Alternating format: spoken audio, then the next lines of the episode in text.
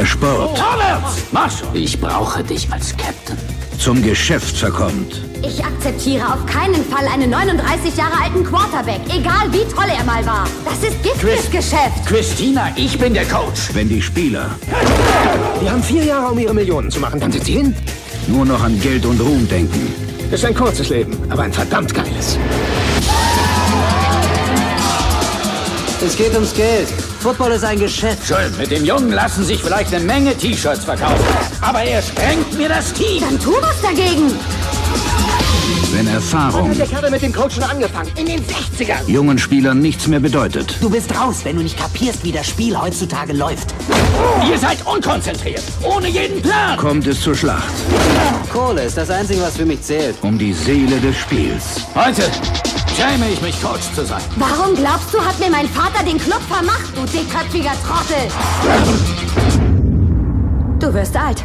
This is the noise that keeps me awake. My head explodes and my body aches. Hallo und herzlich willkommen zur fünften Ausgabe der großen Oliver Stone Retrospektive der Stone Miniserie ohne Hashtag, ohne Namen bei Spielfilm. Tja, wir haben es diesmal nicht geschafft. So geht diese Reihe zu Ende. Aber wieso geht sie eigentlich zu Ende? Vielleicht reden wir gleich noch darüber, vielleicht aber auch nicht. Ich begrüße auf jeden Fall meinen lieben, werten, geschätzten Co-Host, den einzigartigen Dennis Bastian. Hallo Dennis. Hallo Patrick. Ich weiß immer noch nicht, soll mich das stören, dass wir keinen Hashtag hier haben, weil die ersten so, ja, es floss einfach so, man hat immer so einen coolen gehabt und äh, hier es, es gab einfach, es gab einfach keinen. Wir haben zwar, wir haben zwar auch ein paar äh, coole Vorschläge bekommen, aber äh, keiner hat sich so richtig angefühlt und dann haben wir es einfach, äh, wir haben keinen U-Turn gedreht, um äh, schlecht. Ich soll die Panz lassen. Äh, herzlich willkommen. Hallo. Genau.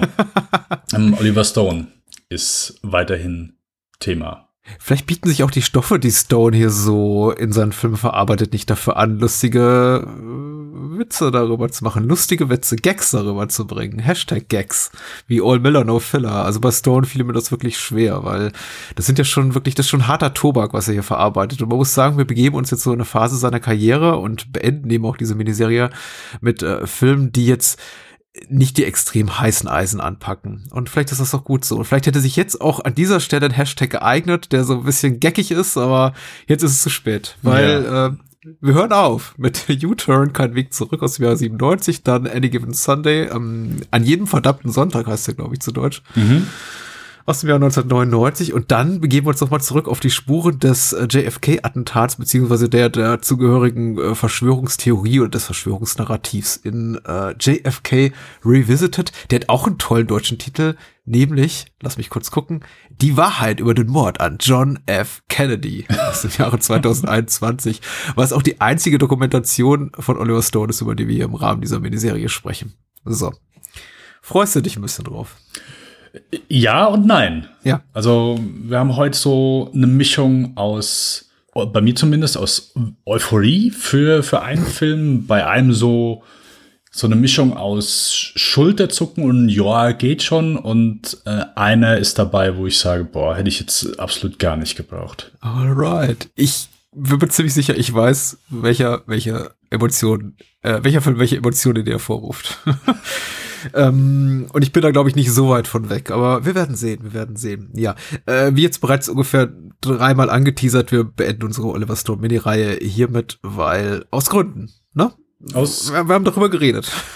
Genau, richtig. Und äh, das, das ist auch okay so. Und so ein, äh, ja, ist halt eine Mischung aus zu dem, was wir in der letzten Folge schon einmal angesprochen haben und so ein bisschen, ja, das, was vor uns liegt. Und äh, die Mischung, da haben wir gesagt, hey, weißt du was, äh, uns hält niemand eine Gnade davor, das hier zu machen. Und deswegen, ähm, ja, beenden wir das hier an einer Stelle, äh, nehmen noch den letzten Film, JFK Revisited, mit rein und äh, beenden damit unsere Stone-Filmografie. Jawohl.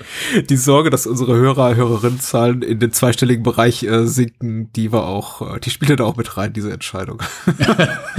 Aber wer weiß, ich meine, vielleicht hat irgendjemand drauf gewartet da draußen. Und für all die Menschen, all den Menschen sei gesagt, also wir haben eine zu diesem Podcast gehörende äh, Patreon und Steady-Kampagne. Wenn ihr uns da irgendwie ganz dick Geld reinbuttert, dann teilen uns das äh, äh, Dennis und ich 50-50 auf und dann reden wir auch über alle Cuts von Alexander. Also bei 1000 Euro geht's los, würde ich, Ich würde sagen. sagen, alle Alexander-Fans scheinen gerade auf. U-Turn aus dem Jahr 1997. Damit geht's los. man muss sagen, ein gefälligerer Stoff, ein wenig politisierter Stoff nach dem großen, zumindest äh, Box-Office-seitigen Flop, äh, Bauchlandung, die äh, Oliver Stone widerfahren ist mit Nixon, ein Film, über den du eine sehr wohl, viel wohlwollendere Meinung hattest als ich. Aber ähm, die kann ich eben auch, die konnte ich sehr gut nachvollziehen, nachdem wir darüber gesprochen hatten. Und äh, ich habe ja auch in einem letzten Gespräch schon betont, ich finde ihn ja auch nicht ohne Reiz. Aber es ist eben nicht meins. U-Turn hingegen ist ein relativ geradliniger Thriller, möchte ich mal behaupten, aus dem Jahr 1997, star besetzt mit äh, Personal wie Sean Penn, Nick Nolte, Jennifer Lopez, äh, Joaquin Phoenix spielt äh, mit in einer frühen Rolle seinerseits Billy Bob Thornton, John Voight als ähm, Limo-liebender Halbindianer, blind ist er auch noch. Coole Leute, muss man sagen nach einem äh, Drehbuch von John Ridley. Die Musik hat Ennio Morricone beigesteuert und äh, an der Kamera zum allerletzten Mal äh, Robert Richardson, der sich hier nach aus äh, Oliver Stone Schaffen verabschiedet hat. Also Oliver Stone sagt in diesem Interviewbuch von Matt Solar Seitz, das ich heute zum letzten Mal zitiere, dass im Grunde die Scheidung zwischen ihm und äh, Richardson schon begann bei Natural Born Killers, wo er einfach sagte, der konnte da nicht mehr mithalten, der wusste nicht mehr wirklich, was ich wollte und wir haben uns am Set von NBK schon ständig gestritten. Äh, bei Nixon ging es dann weiter und nach U-Turn hat Richardson endgültig gesagt, ich mache in Zukunft nur noch Filme mit äh, Quentin Tarantino und ein paar ausgewählten anderen, aber nicht mehr mit dir, Olli. Und äh, das war's dann eben. Aber also hier in U-Turn ein letztes Mal der Robert Richardson Look. Alright, äh, die UFDB-Inhaltsangabe und dann geht das Filmgespräch los. Hat geschrieben UK 501 und er oder sie schreibt, Bobby Cooper, das ist Sean Penn, ist ein kleiner Ganove auf der Flucht nach Las Vegas. Üble Typen, die vor nichts zurückschrecken, sind ihm auf den Fersen. Ein paar Finger haben sie ihm schon abgezwackt, weil er seine Schulden nicht zahlen konnte. Mit Koks und Pillen hält sich Bobby auf dem Bein, doch der Weg durch Arizonas Wüste ist gnadenlos. In einem kleinen Nest im Nirgendwo strandet Bobby wegen Kühlerschadens. Er bekommt zwar das schärfste Mädchen am Ort, Okay, verliert aber all seine Dollars. Ja, ich, ja, warum nicht, ne? Jennifer Lopez ist schon eine Erscheinung. Äh, die Killer im Rücken, keine Kohle, kein Ausweg, alles wendet sich gegen ihn, außer Jack McKenna, das ist Nick Nolte, er bietet Bobby Geld für einen Mord an besagtem äh, scharfen Mädchen, gespielt von Jennifer Lopez. Wie ist denn deine persönliche Geschichte mit U-Turn? Hast du ihn im Kino gesehen oder zu Hause? Kennst du ihn schon länger oder ist er ganz frisch für dich? Ich habe den bisher ein einziges Mal gesehen auf DVD. Äh, Im Kino konnte ich den nicht sehen, da äh, ich glaube, der ist nämlich damals. Mittlerweile ist er glaube ich ab 16, aber damals ist er glaube ich sogar eine 18er Freigabe gehabt. Der war, der alles war täuscht. 18, definitiv, ja, ja. Zumindest war das, glaube ich, auf der DVD, die ich, äh, die ich hatte, die Freigabe. Ja, ich, ich bin auf den Film aufmerksam geworden, weil mh, mir gesagt wurde, dass äh, man in diesem Film äh, Jennifer Lopez in äh, gewissen äh, sexuellen Szenen äh, sehen darf. Nein. Und äh, das war dann so für mein junges, jugendliches ähm, ja, war, war es genug Motivation, äh, sich den Film zu holen. Ich, ja, ich glaube sogar in irgendeiner Videothek, den musste noch ein Bekannter für mich kaufen, weil ich ja noch keine 18 war. Ja, das war so das einzige Mal, dass ich diesen Film gesehen habe. Der war damals so, ich sag mal, ja, ich glaube, ich fand ihn so ganz gut, aber war jetzt auch irgendwie so kein Highlight und für mich hat sich auch so ein bisschen die Motivation dann nach der Erstsichtung eingestellt, den jemals noch mal wiederzusehen. Aber ich muss gestehen, so bei der Zwetsichtung, der ist noch sehr präsent gewesen. Also es war jetzt keine allzu große Überraschung, wo ich dachte, oh, okay, ja, da kann ich mich gar nicht mit dran erinnern. So, also schon diverse Szenen, so die, die Haupthandlung, also es ist ja ein, so ein klassischer Neo-Noir, ähm, den Stone hier abliefert, der solide gemacht ist. Ähm, vielleicht würde ich sagen, dass hier ähm, den Stil, den er bei, bei Natural Born Killers äh, so, ich sag mal, ins Extreme geführt hat, davon sieht man natürlich auch hier einfach noch eine Menge und hier passt vielleicht weniger zum Material oder hier ist es nicht so eine komplette Symbiose wie vielleicht bei, bei NBK, wo man sagt, hey, hier funktioniert wesentlich besser. Hier ist es an manchen Stellen, zumindest für mich, eher ein bisschen störend gewesen. Und der ist recht kurzweilig, also es ist ja auch schon, ich sag mal so, ganz nett anzusehen, wie ja Sean Penn so sich von ja einer beschissenen Situation in, in die nächste fällt. Also es ist ja wirklich fast comichaft, das halt bei dem, also es geht ja einfach alles schief, also nichts funktioniert. Äh, Also, also irgendwann, glaube ich, irgendwann das dritte oder das vierte Mal irgendwie äh, die Limo oder das Getränk aus der Hand äh, oder das Bier äh, geschmissen bekommt und er es nicht trinken kann, äh, ja, muss man schon, keine Ahnung, so ein bisschen schmunzeln, weil es so ein bisschen aufgesetzt wirkt ähm, und so ein bisschen over the top. Aber hey, Ja, ja. Der, der Cast ist cool, also wirklich sehr illustrer Cast. Und äh, ich glaube, da hat auch jeder, jeder Spaß dran. Ähm, Powers Booth äh, war da auch noch so zu erwähnen, ist auch jemand, den ich, den ich immer gern sehe. Äh, ist so ein richtiger, es gibt ja so diese, diese Charakterdarsteller, sagt man, die man so erkennt. Und Powers Booth ist für mich so ein richtiger Charakterkopf. Wenn ich das, wenn ich das Gesicht einfach sehe, das ist einfach, ja, herrlich. Kann ich, kann ich ewig zugucken. Ja, also solides Ding, kurzweilig bis zu einem gewissen Grad, aber mehr auch nicht, würde ich jetzt mal sagen. So. Ich gucke den Film natürlich heute mit ganz anderen Augen als damals Anno Dings 97, wobei es muss glaube ich 98 gewesen sein. Ich habe ihn nicht im Kino gesehen, aber relativ bald, als er auf Video erschien. Deswegen ja, definitiv ja zur 18er Freigabe. Die hatte er damals. Mm, Ich habe ihn deswegen mit anderen Augen gesehen, weil ich zwar Stone kannte, weil ich zwar Penn kannte, aber eben kaum einen der anderen Mitwirkenden, die mittlerweile richtig große Karrieren haben.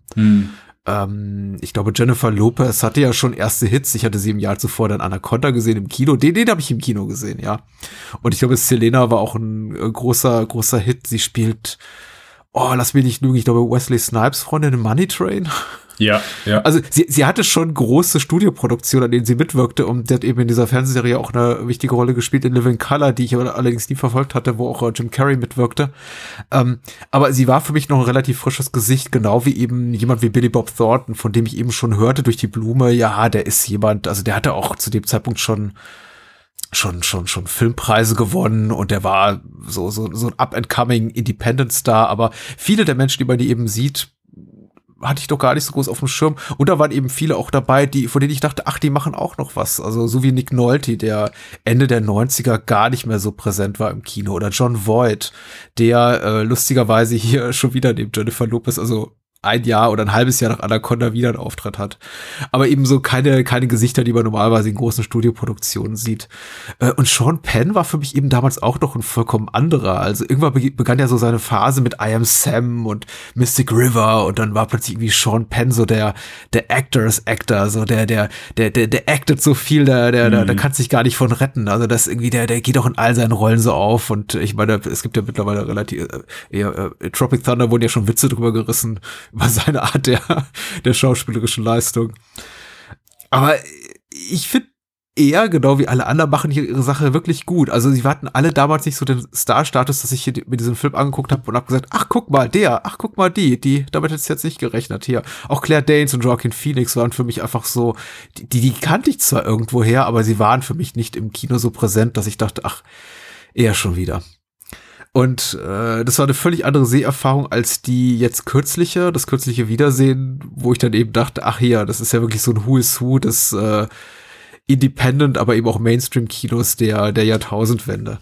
Ich hatte Spaß echt mit dem Film, muss ich sagen. Äh, damals wie heute, ich gebe dir aber absolut recht, es ist kein Film, der bei mir geblieben ist, im Sinne von, den muss ich mir jetzt immer und immer wieder angucken.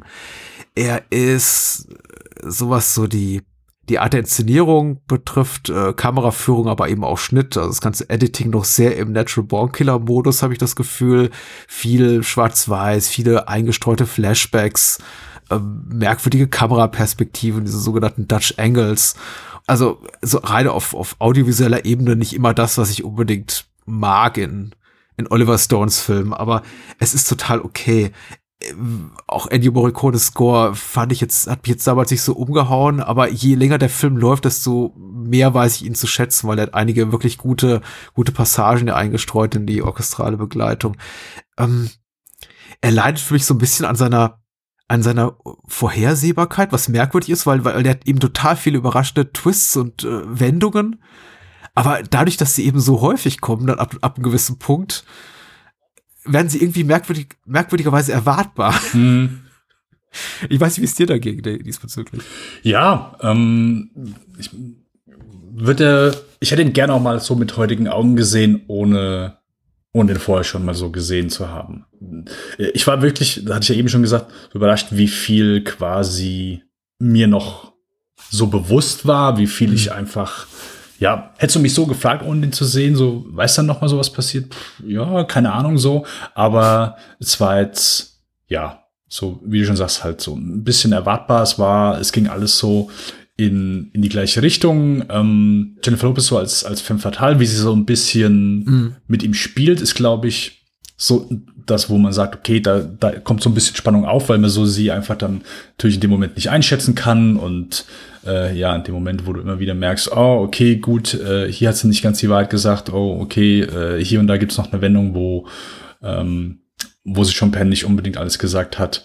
Und das ist ja, glaube ich, so, die Szene finde ich auch wirklich stark, wo er zum ersten, wo er sie trifft und äh, sie nimmt ihn mit nach Hause und er duscht bei ihr und äh, sie äh, küssen sich dann und plötzlich steht Nick Nolte da und sagt, wer sind Sie, wer sind Sie? Ich bin Ihr Mann. Und Sean Penn erstmal alles aus dem Gesicht fällt, äh, Ihr Mann? Äh, okay, äh, äh, äh.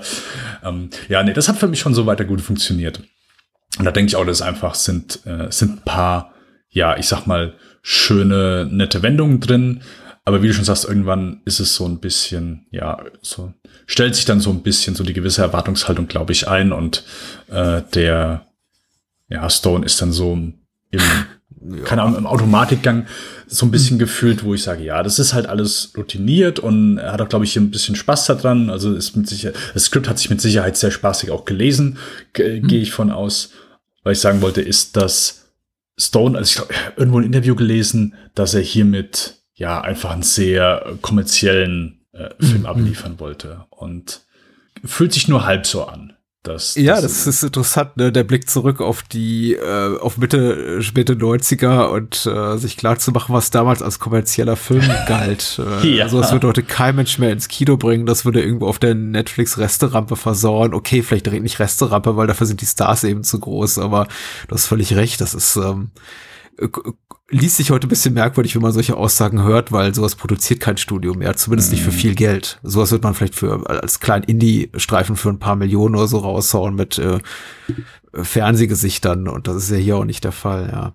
Aber gu- gut, dass du Lopez Doper erwähnst und die Szene, die du gerade beschreibst, weil ich finde sie wirklich, wirklich stark. Also ich, ich glaube, es steht und fällt so sch- schon zum großen Teil mit Jennifer Lopez Präsenz in diesem Film und die ist wirklich herausragend. Also ich bin mir sicher, äh, Stone hat äh, äh, ich weiß nicht, was Selena sehen konnte, weil er kam auch erst, glaube ich, ein knappes Jahr vorher raus, aber auf jeden Fall sowas gesehen wie, wie, äh, wie, wie, wie, wie Blood and Wine, wo sie auch so ein bisschen, naja, sagen wir mal, mit ihren Reizen spielt. Äh, sie ist schon super gut eingesetzt und sie ist auch wirklich die Art von Frau, der man zutrauen könnte, dass ihr so eine Loser-Type, wie es eben hier äh, Sean Penn, wie sie Sean Penn spielt, verfällt Mhm. und dich hinterfragt, was sie, was für eine Persönlichkeit für eine Durchtriebene da eben dahinter steht. Der Film schaltet dann relativ bald in diesen Film Noir-Modus, auch das hast du absolut richtig beschrieben. Und dadurch, dass man eben auch mit dem, mit diesem Subgenre des Krimis oder Thrillers so vertraut ist und eben weiß, da kommen noch überraschende Wendungen und äh, die femme fatale ist immer halb doppelgesichtig und spielt kein, spielt nicht mit offenen Karten, äh, erwartet man eben, dass da noch was kommt. Oder erwarte ich zumindest, dass da noch was kommt. Deswegen ist es so mit dem, mit dem Überraschungsfaktor ein bisschen, äh, ein bisschen dahin, wobei die Krimi-Handlung, also die Thriller-Handlung mir, mir, mir durchaus Spaß macht. Mir gehen irgendwann die Nebenfiguren so ein bisschen auf den Sack, muss ich ganz ehrlich sagen. Weil ich glaube, also i- i- nach meinem Dafürhalten überschätzt Stone so ein bisschen den Unterhaltungswert von Leuten wie dem Mechaniker, den Billy Bob Thornton hier spielt, oder dem, ich finde schon Void als hier Limo-trickenden Indianer eigentlich ganz, ganz putzig. Das hat mir ganz gut gefallen, aber auch dieses nervtötende Couple hier, äh, Pärchen, ähm, Claire Danes und Joaquin Phoenix. Genau, Toby und Tucker und Jenny. Ja, äh, ja. Das, das äh, Pärchen, äh, das Pärchen aus äh, Sean Penns Albträumen. Ich, ich, ich hätte die ganze Szene mit denen nicht gebraucht. Auch so eine Aussage, die keinem was bringt. Das hätte ich nicht gebraucht. Stone und sein Drehbuchautor entscheiden sich eben, dass sie sinnvoll sind, also sind sie da.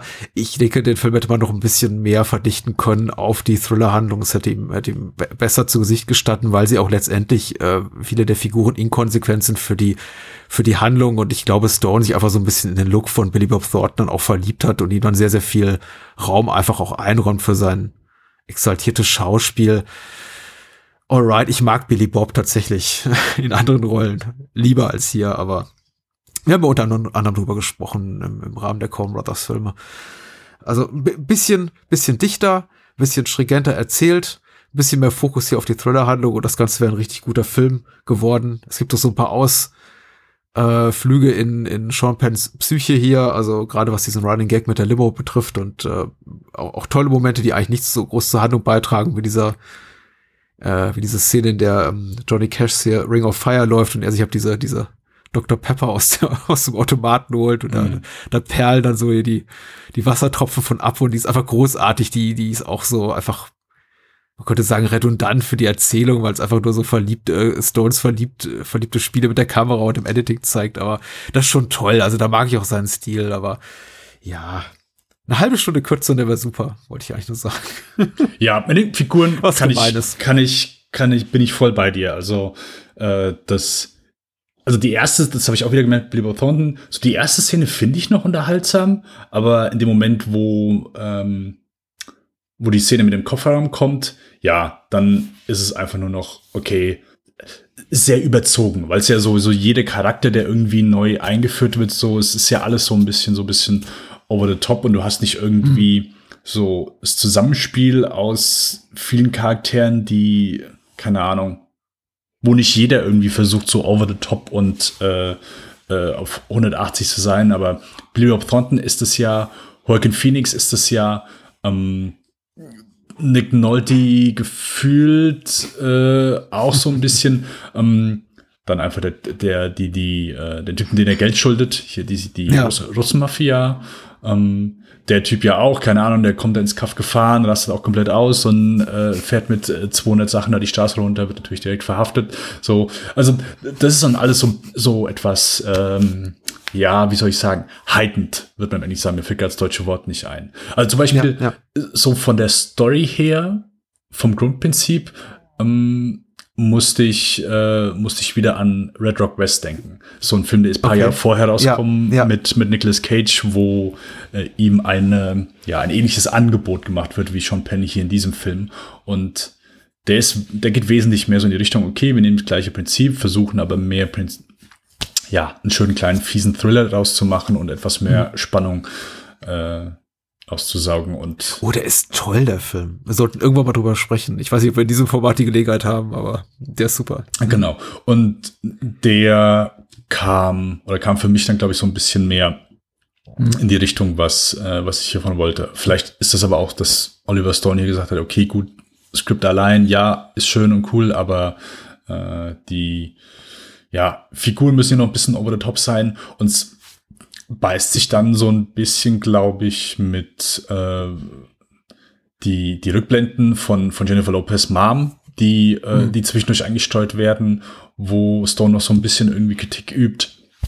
Ja, hat sich so ein bisschen komisch angefühlt. So, äh, für mich nichts halbes, nichts Ganzes, ähm, war so ein bisschen krude. Also ist mir einfach nur ein bisschen krude aufgestoßen im Moment, ja, als ja, so die, ja. die Szenen, die kurz die, ich habe auch das Gefühl, ihr passt einiges nicht so richtig zusammen, weil ich, ich glaube, Stone, das Drehbuch ist zu weiten Teilen relativ geradliniger Thriller, ohne große humorvolle Momente, aber Stone, ja, einfach durch die Art und Weise, wie er seine Schauspieler in Szene setzt und wie viel Zeit er ihnen auch gibt, ähm, lässt eben schon die, diese satirischen oder komödiantischen Elemente den, den Film so ein bisschen zeitweilig dominieren und ich weiß auch mhm. nicht, ob mhm. das so gut passt. Ähm, ich glaube, das schafft hier Dahl in, in Red Rock West oder ähm, die Coens in sowas wie Blood Simple einfach, einfach besser, weil ich das Gefühl habe, sie sehr viel ökonomischer auch mit den, naja, mit den grotesken Elementen umgehen und die nur so in homöopathischen Dosen einstreuen, wohingegen eben man, man, also ich hier das hier hin und wieder das Gefühl hatte, Stone verliert sich so ein bisschen drin. Und dann haben wir wieder mhm. eine drei, vier, fünfminütige Sequenz mit äh, Claire Danes und, und Joaquin Phoenix als äh, Pärchen aus der Hölle oder John Voight, der hier seine Lebensweisheiten zum Besten geben kann, oder Billy Bob Thornton, der einfach im Grunde nur eine, eine wandelnde Plotfunktion, Plotnotwendigkeit darstellt, aber dem eben, weil er so von einem charismatischen Schauspieler gespielt wird, super viel Platz eingeräumt wird. Also da hätte ich tatsächlich als erstes die den Sch äh, Schwarzstift angesetzt am Drehbuch hätte gesagt, so, okay, und raus damit.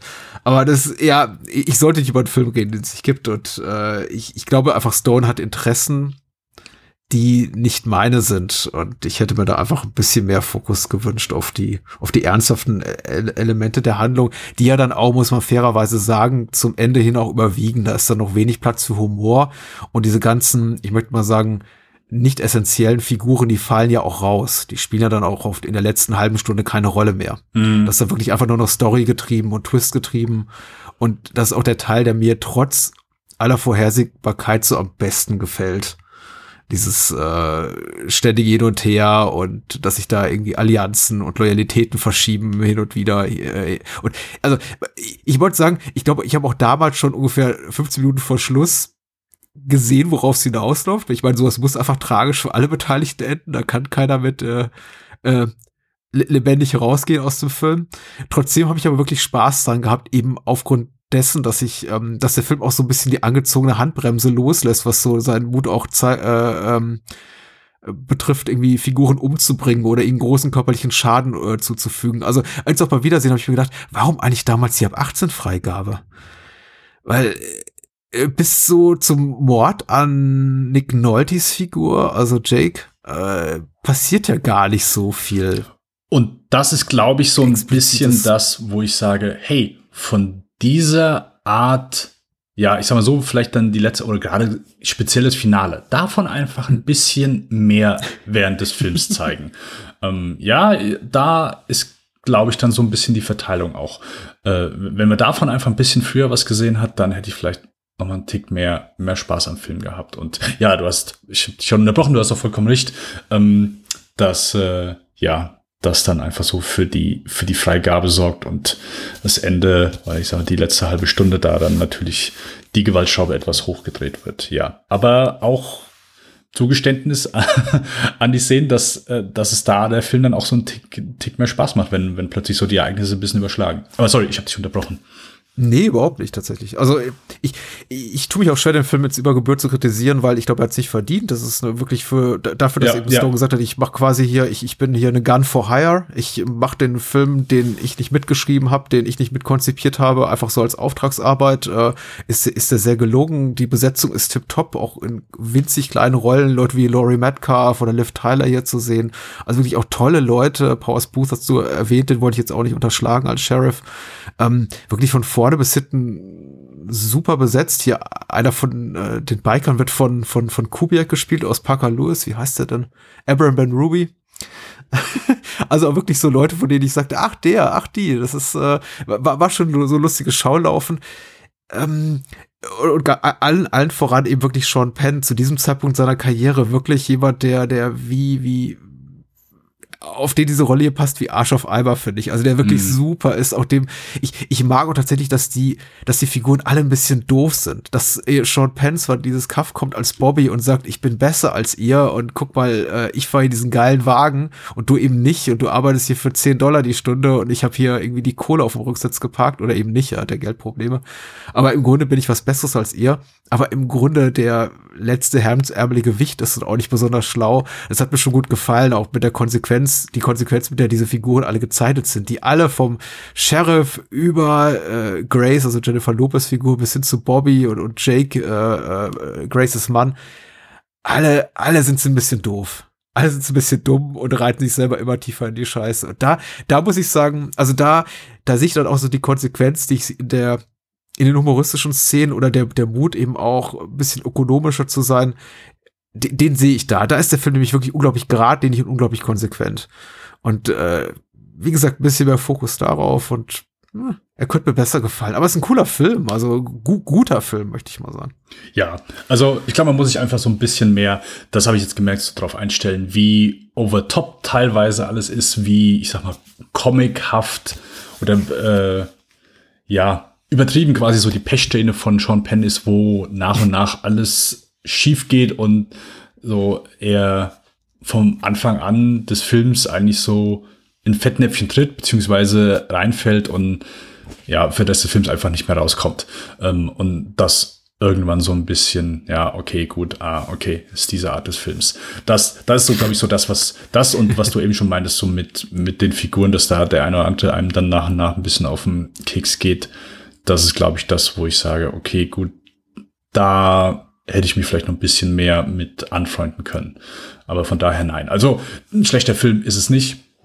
Mir hat er damals, glaube ich, auch schon mal einen Tick besser gefallen als jetzt heute so. Ich würde sagen, hey, das ist solide. Ähm, war jetzt auch, wie schon am Anfang gesagt, kurzweilig, aber ja, einfach ein bisschen, bisschen mehr Luft nach oben. Ja, Auf jeden ja, Fall. Ja. Ich glaube, so kann man das zusammenfassen und resümieren, äh, unser Urteil. Genau.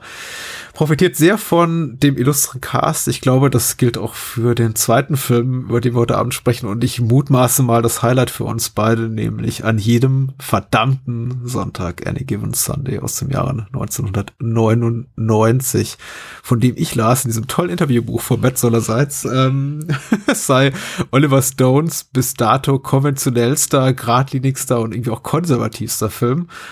Äh, wiederum, ich glaube, eine Auftragsarbeit, aber korrigier mich da bitte. Ähm, er hat ein Drehbuch mitgeschrieben, aber ich glaube, so die Hauptarbeit lag bei John Logan, wenn mich nicht alles täuscht. Ja, ja, das ist richtig. Es geht um eine ganze Menge, dazu gleich mehr. Die Hauptrollen spielen Al Pacino, Cameron Diaz, Dennis Quaid, James Woods, e- enorm illuster besetzt, Jamie Foxx, LL Cool J, Matthew Modine spielt noch mit äh, und selbst in kleinen Rollen Leute wie Anne Margaret, Lauren Holly, ähm, Elizabeth Berkley ähm, nach ihrem tollen Auftritt bei Showgirls drei Jahre später.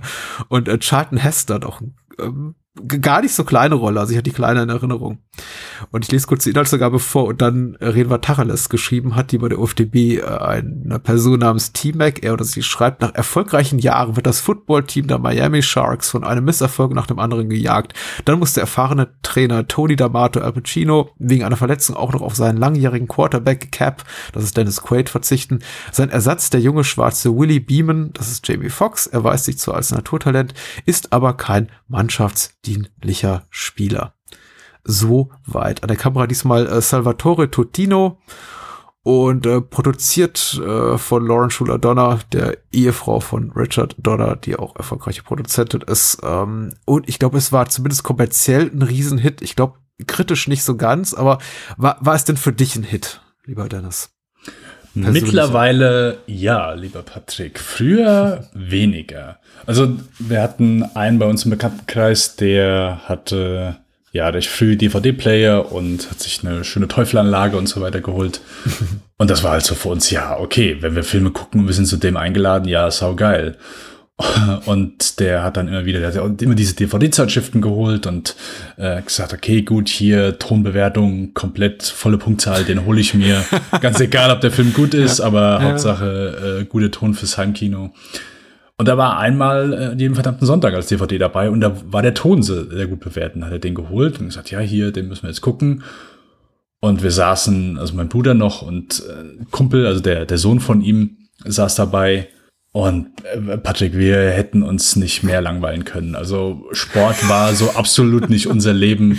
Äh, am nächsten Tag ist das Einzige, wo wir uns erinnern konnten, dass irgendjemand ein Auge verloren hat. Das war in dem Moment auch so für uns das Highlight. Ja, der, der Film, wo jemand das Auge verliert, aber äh, es war. Ja, stimmt. Das, das hat er, das ist, ne, ne, ich glaube, auch der DVD oder Blu-ray, also Director's Cut exklusive, Home-Video exklusive, glaube ich, Szene mit dem Auge.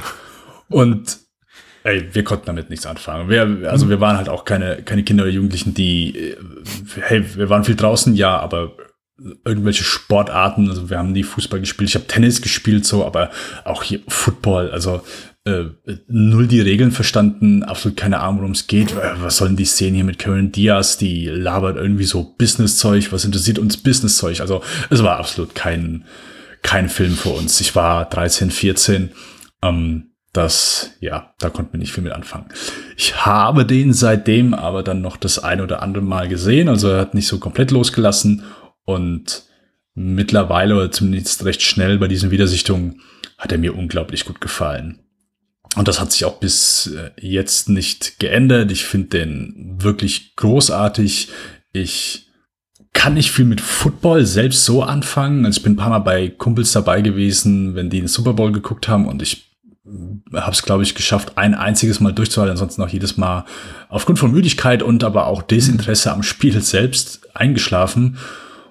Aber der Film ist super. Also äh, vom Cast, den du bereits vorgelesen hast, also ich finde, ähm, da ist einfach viel drin, was, was so einfach als schön rausdramatisiert wird. So zum einen der, ja, der, der alte Quarterback, das hört sich schon wie ein Klischee an, wenn ich das jetzt so sage, so, aber ich, finde es hier im Film einfach schön realisiert und, und auch gut gespielt von, von Dennis Quaid, der auch so, ja, das verkörpert, was du dir einfach von so einer Person dann in dem Moment vorstellst. Ähm, Al Pacino als äh, sehr geiler Coach, gerade gegen Ende gibt's so, so eine Rede, die er gegen Ende hält, die ich sehr, sehr geil finde. Ist ja oft dann auch so, so keine Ahnung, so Motivationsreden in Sportfilmen, dass die sehr schnell, keine Ahnung, aufgesetzt wirken. Oder zumindest bei mir finde ich sehr oft, dass die aufgesetzt wirken. Ich bin jetzt niemand, der sagt, oh, Sportfilme sind so genau mein Ding. Eigentlich weniger.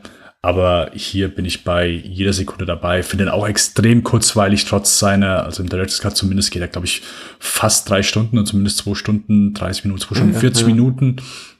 Ja, einfach kann ich immer wieder gucken. Sehr guckbar. Ähm, sehr, sehr cooles, äh, cooles Drehbuch auf jeden Fall in dem Moment, auch wenn es, ja, ich sag mal so, der, diese stereotypische Struktur eines Sportfilms ist, oh, Sportteam geht's nicht gut und später, ja, können sie vielleicht sogar noch einen Erfolg verbuchen.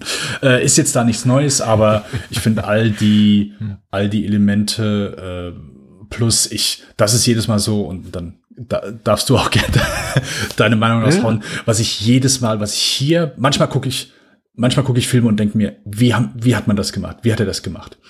Und hier, es ist ja einfach der Wahnsinn, wie hier umgeschnitten wird auf das, auf das, auf das. Also äh, 100 Pro, so kann es nicht im Drehbuch gestanden haben. Ey, du, du wirst ja, keine Ahnung, kriegst ja Kopfschmerzen dabei, wenn du das liest. Und dann, dann sehen wir das, dann sehen wir das, dann sehen wir das, dann sehen wir das. Mm. Aber da- dann habe ich noch mal geguckt, okay, wie viel, ich muss jetzt einfach wissen, wie viel, ich habe während dem Film noch mal geguckt, wie viele Leute haben das hier eigentlich geschnitten? Und dann äh, sind es, glaube ich, vier Leute gewesen, die hier als, äh, als Cutter gelistet sind. Dann, ah, okay, gut, alles klar. Weil das ist so, da denke ich dann, ey, wie kannst du hier einfach einen Überblick behalten? Okay, wir brauchen das Setup davon, Setup davon, Setup davon, weil du, du siehst ja, du wirst ja am Anfang, du wirst ja direkt in das Spiel reingeworfen, dann siehst du plötzlich, keine Ahnung, James Woods äh, wusste wahrscheinlich nicht, dass die Kamera läuft, wie er äh, irgendwelche äh, Cheerleader angrebt. Äh, dann sehen wir da irgendwie ein paar Fans, die dann, also einfach ein, innerhalb von Sekunden kriegst du einen Einblick von, von einfach so vielen Dingen, die außerhalb des Spiels passieren und ja, sehr schnell kommunizieren, was hier alles abgeht neben dem Spiel. Und ja, äh, für mich ein sehr unterhaltsamer, treibender Film mit einem Soundtrack, der alle fünf Sekunden wechselt. aber ich glaube, so ist es dann auch während dem Spielen. Ja, ja, ja. Und ja, äh, ich finde ihn super. Immer noch. Immer wieder, kann ich immer wieder gucken. Patrick, wie geht's dir? Der, der geht fast verschwenderisch um mit den Tracks, die sie hier für den Soundtrack eingekauft haben. Ist mir auch Ist echt so. aufgefallen, weil, weil oft spielen sie einfach irgendwie nur so einen Akkord an oder irgendwie mal, mal so zehn, eine, Tonfolge von 10, 12 Tönen und dann, dann schwankt Mhm. schwingt zum nächsten äh, äh, Track über. Und ich dachte auch ganz oft, das ist doch dies und das ist doch das und das ist doch hier aus, aus Lola Rent und ach, Fatboy Slim und weg ist es wieder. Ähm, extrem verschwenderisch, also man merkt auch wirklich, äh, Stone konnte wirklich auch so budgetseitig einfach mit den Ressourcen, äh, die er zur Verfügung hatte, wirklich aus, aus allen Rohren feuern. Da hat der Film aber unglaubliche Qualitäten. Also die Schauwerte sind wirklich toll. Ich finde ihn auch, pflichte ich dir vollkommen bei, mega kurzweilig, trotz seiner relativ langen Spielzeit von, von 160 Minuten spitzenmäßig besetzt und ich habe noch nicht mal alle benannt. Ich habe, glaube ich, Jim Brown unterschlagen, der toll ist, irgendwie als Part Partner und Mentor hier, der, der Partner von Al Pacino und Mentor der Spieler. Also äh, Aaron Eckhart hat hier eine, eine frühe Rolle. Hm. Leute, die einfach auch später noch richtig bekannt wurden, äh, ähnlich wie ein U-Turn. Mega unterhaltsamer Film, auch da gehe ich mit dir konform. Ich habe überhaupt kein Interesse noch Ahnung von Football, American Mhm. Football. Ich bin immer noch ein bisschen davon überrascht, wie extrem groß der Enthusiasmus mittlerweile ist äh, für Sachen wie Super Bowl gucken in den letzten Jahren. Ich weiß nicht, woran das liegt, dass Leute vielleicht doch eine Sehnsucht haben nach linearen Fernsehen oder nach klassischen irgendwie Events, denen sie beiwohnen können. Aber ich bin jedes Mal, wenn der Super Bowl ist, Anfang des Jahres, immer wieder überrascht davon, wie viele Leute bei der Twitter-Timeline sagen, so, hier, äh, Nacht wieder um die Ohren schlagen und irgendwen singen hören. Und ich denke, ja, gut, ich, ich schlaf lieber und guck mir dann die dreiminütige Zusammenfassung an am nächsten Tag irgendwie bei auf irgendeinem YouTube-Channel von der Tagesschau oder so. Äh, Brauche ich nicht. Ich habe kein Interesse am Spiel, kein Interesse an den Events drumherum, an der Politik. Ähm, die Filmemacher ja auch nicht, gezwungenermaßen. Also sie, es gab Mhm. keine Kollaboration mit der NFL. Die hat die Zusammenarbeit verweigert. Es gab, glaube ich, sogar irgendwelche Klagen dann diesbezüglich. Sie mussten komplett auf äh, gerade vakante Stadien zugreifen. Sie durften keine echten äh, Spieler oder Teamnamen nennen. Ähm, man musste sich da sehr in Vorsicht üben und eben keinerlei Assoziation zu, äh, zur echten äh, Football League in den USA aufkommen lassen. Das heißt dann ja auch sowas wie American Football League oder so, da haben irgendwie so Fantasienamen sich ausgedacht.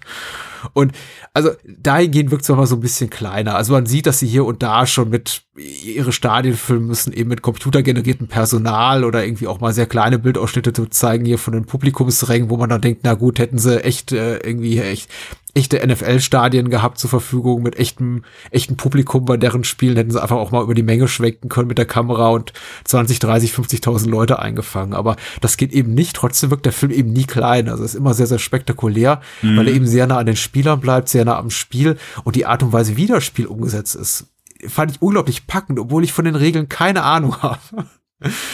Und das ist schon echt eine große Leistung von Stone und seinen insgesamt vier Cutter, die er hierfür engagiert hat. Ähm, äh, doch, echt, echt, also abgesehen von allem Schauspielerischen was Tolles, Product, Production Values ist einfach hier die, die Art der Inszenierung, dass Stone es wirklich schafft, mich für so ein Spiel wie Football zu begeistern oder die Politik drumherum. Ähm, doch echt beeindruckend. Und äh, ich habe den jetzt auch zum dritten oder vierten Mal gesehen und er hat nichts, nichts eingebüßt im Laufe der Jahre von seinem Unterhaltungswert. Ich möchte sogar sagen, das ist einer von Stones allerbesten Filmen. Ja, also äh, bin ich bin ich voll bei dir. Deswegen, also das, ich glaube, der, also es ist auch ein Film, wo ich, wenn ich mit äh, dem einen oder anderen über Oliver Stone spreche, das ist halt auch ein Film, der kommt, wird von niemandem irgendwie erwähnt oder gelobt. Also es ist auch nicht jetzt kein ein viel diskutierter Film, aber ich denke mir auch jedes Mal, also das ist definitiv ein Spät-Highlight äh, von, von Oliver Stone, beziehungsweise mittlerweile ist, ja, ist ja, kann man es glaube ich nicht mehr so als, als Spät-Highlight bezeichnen, so, also wir sind ja zumindest immer noch so recht nah an, an der Phase, wo, wo er wirklich gute, gute Filme abgeliefert hat. Und ja, also äh, das Es fühlt sich sehr spät an, ne, weil er auch tatsächlich so eine Karriere im Schnelldurchlauf hatte. Ne? Ja. Und eine Zeit lang einfach einen Film pro Jahr gemacht hat. Deswegen fühlt sich an, als sei er zu dem da, damaligen Zeitpunkt schon ein unglaublich, ähm, ja gut, er war ein etablierter Film, Filmschaffender, aber er war ja wirklich so richtig im, im, im großen Hollywood-Business erst seit gut zehn Jahren zu dem Zeitpunkt, muss man sich Mhm. mal bewusst machen. Und äh, ich finde, dass der, der reißt halt auch nochmal so viele Themen an. Und ich habe aber nicht das Gefühl, bei den Themen, die vielleicht jetzt innerhalb des Films zu kurz kommen, äh, oder äh, die vielleicht jetzt nicht in aller Gänze abgehandelt werden, dass, sie, da, dass ich irgendwie das Gefühl habe, oh, hier kommt was zu kurz. Also gerade die, die, die Sache mit den Spielerverletzungen und äh, einmal da, was äh, Matthew Modine mit ähm, äh, James Woods halt so, die, den Clinch, den die halt haben, wo er sagt, okay, äh, ja, ja, hier, ich kümmere mich drum und Matthew Modine das aber so als rausfindet, dann aber auch das Spiel, äh, das Gespräch mit dem Spieler, der glaube ich auch ein echter Footballer äh, gewesen ist, der äh, Luther Shark, wird er glaube ich im Fi- äh, Film nur genannt, wo sie das Gespräch mit ihm haben und sagen, ey, hier, ähm, du solltest aufhören so. Und er aber aber hey mein Bonus so. Äh, und ich glaube ja dass das all, also diese Sachen sind glaube ich dann auch Themen wo die NFL gesagt hat ja hier wir, wir wollen nicht dass das hier irgendwie so Thema dieses Films ist so. Äh, bitte glorifiziert den Sport mehr anstatt sowas mit reinzubringen. Aber deswegen finde ich es cool. Und ich finde auch so die die Mischung von all dem ist einfach sehr gut gewählt. Ähm, es ist, ein, wie gesagt, ich finde den sehr, sehr unterhaltsam. Ähm, mag auch so diesen Aufstieg von Jamie Foxx in dem Moment und ja, so dieses, okay, gut, ja, äh, er ist dann sehr schnell das äh, offensichtliche Arschloch, der ja so alle anderen im Wegen stehen lässt und Aber macht tolle Musikvideos, ja. macht äh, Willie Beeman äh, Forever auf jeden Fall. Das äh, ganz ganz fantastische Musik. Genau genau mein Stil auf jeden Fall. Äh, nee, aber Ich äh, glaube, ich, aber zum damaligen Zeitpunkt Jamie Foxx ja auch, glaube ich, doch eher so in der in der Komiker-Ecke, ne? Ich glaube, also als Schauspieler war er wirklich keine Nummer zum damaligen Zeitpunkt Ende der 90er. Er war ein Stand-up-Komiker, wenn ich das richtig in Erinnerung habe, hauptberuflich. ich meine ja, ich auch den ersten Film, ich glaube dieser Bait kam der da schon raus? Ich glaube ja. Den hat man nämlich, Der kam am, kam Jahr später raus, ja. der kam ja später raus, okay. Ja, den, den hat man auch irgendwann mal äh, gesehen. Ich dachte, pff, okay, absolut gar nichts für mich. Aber ich glaube, ich habe noch nie irgendwas von ihm gesehen bezüglich äh, Stand-up-Comedy oder irgend sowas. Also pff, gar nichts. Naja, war auch in den, äh, spielt ja auch hierzulande ke- keine nennenswerte Rolle, aber ich meine tatsächlich, dass das ja so eine seiner ersten großen Spielfilmrollen war, war jetzt nicht seine erste Spielfilmproduktion, aber die erste in meiner Wahrnehmung, bei, der ich sagte, ach, was denn das für einer? Und dann kam eben eine Nebenrolle in Ali und überhaupt mit Michael Mann, äh, die, die, die ganzen coolen Rollen, Collateral. Und dann hieß es plötzlich, ach ja, der. Und ein Jahr später hat er seinen Oscar. Aber ähm, ich glaube, so bis, bis 96, 97, 98 war der Musiker, Schrägstrich, Comedy-Typ. Nein, also das ist ja auch in dem Moment, äh, wer, wer versch verschlägt nicht irgendwie oder ver, äh, äh, runzelt nicht die Stirn, wenn er sagt, ah ja, hier der Comedian will jetzt hier auf, äh, auf Schauspieler machen. Aber äh, ich finde den hier super. Also Jamie Foxx in der richtigen Rolle ist super und funktioniert auch hier gut. Also sowohl sein Underdog so am Anfang, finde ich also der, äh, der erste Moment, wo äh, beide Quarterbacks, also einmal Dennis Quaid und dann der zweite Quarterback ausfällt und dann Jimmy Fox eben ran muss. Äh, und, und er kommt an, geht zu El Pacino und El Pacino guckt erstmal so, so, so nach dem Motto, wer bist du überhaupt? Kenne ich dich überhaupt? Haben wir uns schon mal gesehen? So, das, das muss man ja auch, das, das vergesse ich auch jedes Mal so, dass also wir kennen das vielleicht hier von Deutschland von, keine Ahnung, Handball- oder Fußballkader, äh, wie überschaubar die Zahlen sind, aber so diese NFL-Teams, die sind ja so riesig. Also das, du hast ja teilweise, äh, keine Ahnung, 50, Ja, wenn ja. nicht sogar noch mehr Spieler. Und dass du da, ja, halt die Menschen, die eigentlich nicht spielen. Und ich glaube, er sagt ja irgendwann im, während des Films, oder sagt zu seiner Freundin, ja, sie sagt, glaube ich, genau, dass er seit drei Jahren irgendwie auf der Bank sitzt. Also das, das ist ja auch so eine Sache. Klar, dass der Trainer dann irgendwie dich erstmal anguckt, okay, kenne ich dich überhaupt, wenn du seit drei Jahren halt auf der Bank sitzt und du ja eigentlich nie groß bisher was gerissen Hat mich hast. auch extrem überrascht, weil ich eben keine Ahnung habe von dem Sport, als eben diese ersten Szenen in der Umkleidekabine kommen. Man sieht da Dutzende von Leuten, die sich alle umziehen und die meisten von denen sieht man eben nie spielen und dann ist da so eine ganze äh, Art von, wenn das jetzt ein Knastfilm wäre, Aryan Brother Brotherhood da irgendwie in der in der Umkleidekabine, die sich da so zusammenrotten, einfach so äh, 10, 12 äh, äh, weißbrotige äh, Glatzen, die sich da zusammentummeln und irgendwie Witze machen über über die schwarzen Spieler. Äh, dachte ich, okay, wo sind die, wer sind diese ganzen Leute? Aber ja, das sind alles Spieler, die zum großen Teil eben nie zum Einsatz kommen und ähm, das ist wirklich so generalstabsmäßig fast schon ja, wie in so einem industriellen Umfeld organisiert. So von wegen hier, du bist dort dran, ihr drei setzt euch daneben und sobald der ausfällt, komm, kommst du als erstes, du als zweites, du als drittes dran. Ähm, und die meisten eben gar nicht. Also fand ich extrem krass zu, zu beobachten und ich mutmaße mal, weil ja Oliver Stone so viel Wert legt auf Authentizität, dass es auch so mehr oder weniger der Wahrheit entspricht. Also ich weiß zumindest, dass er bei den meisten anderen Aspekten der Art und Weise, wie er hier Football-Teams oder die diese Playoffs inszeniert, sehr viel Wert darauf gelegt hat, dass es möglichst wahrhaftig ist oder möglichst der Realität entspricht. Was so das ganze Gehabe und die Allüren auch äh, betrifft der, der hier gezeigten Spieler. Ja, also klar, wenn du, wenn du ein echtes Spiel siehst, das ist wahrscheinlich dann einfach nicht so cool. Du hast halt einfach, du hast ja gerade beim Football sehr oft so diese Pausen oder oh, okay, stopp, oh, okay, Timeout. So, das, das zieht sich ja auch einfach. Äh, als ich erstmal gehört habe, wie lange, also als ich gesagt habe, ja, hier, wir gucken Super Bowl, willst du mitgucken mal? Ja, okay, gut, ja, wie lange geht das? Ja, geht schon so drei, vier, kann, kann teilweise fünf Stunden sein. Sag, Hä? Habt ihr es noch all? Was sind das denn für Tiere? Die, die spielen vier, fünf Stunden durch. Nee, nee, und dann bekommst du erstmal mit, wie viel quasi Downtime du zwischendurch hast.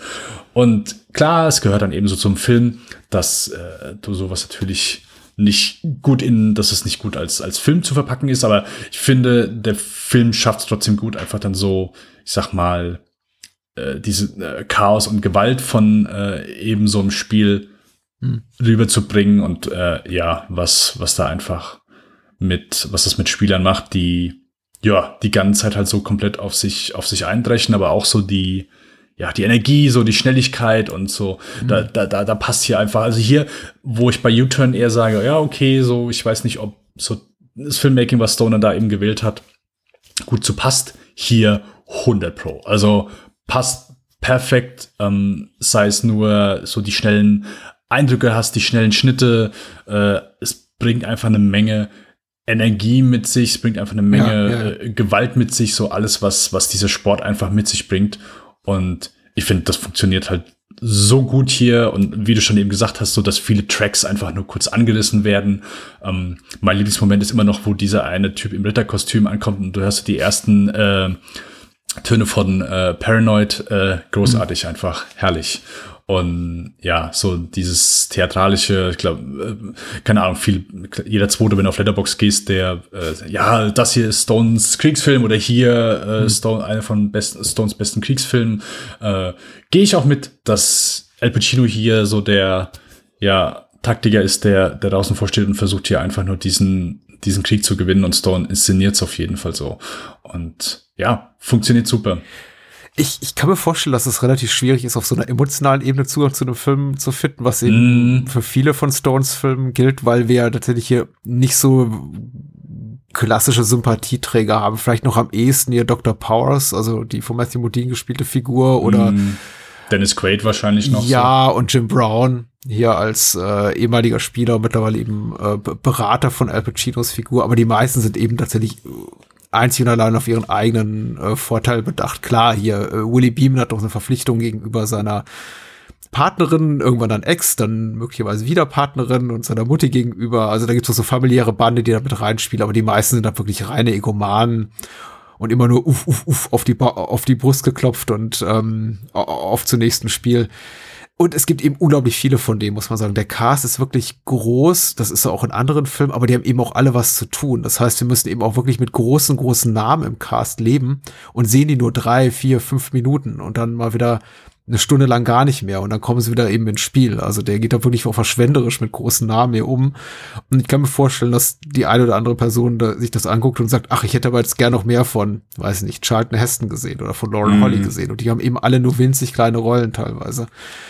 Ähm, aus all deren Geschichten könnte man wahrscheinlich einen eigenen Film drehen, aber äh, Stone macht eben ganz bewusst über, überfrachtet er diesen Film wirklich auch mit Figuren und Nebenhandlungen, um einem auch, glaube ich, so dieses Gefühl der kompletten Erschöpfung an, an dessen Ende zu bescheren. Also nach den 160 Minuten bist du wirklich fertig, muss ich sagen. Also war, war ich wirklich fertig. Ich fühlte mich wirklich körperlich auch fast ausgelaugt, nachdem ich den zu Ende geguckt habe. Das ist wie, also der ganze Film ist so auf Koks äh, und Testosteron, auch, auch Al Pacino, selbst in den ruhigen Momenten, immer immer in Hab-Acht-Stellung, immer wach, immer, immer, äh, hier, was wartet in der nächsten Ecke?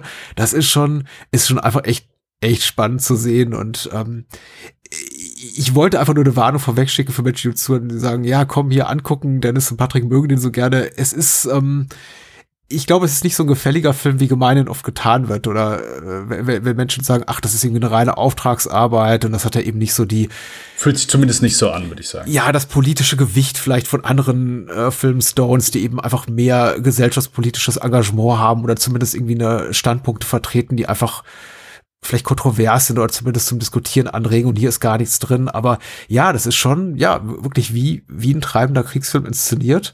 Und am Ende muss man eben auch mit der Tatsache leben, dass nicht jede Geschichte zu Ende erzählt wird und eben manche Figuren nicht das Schicksal widerfährt, was man ihnen vielleicht, was man für sie erhofft hat.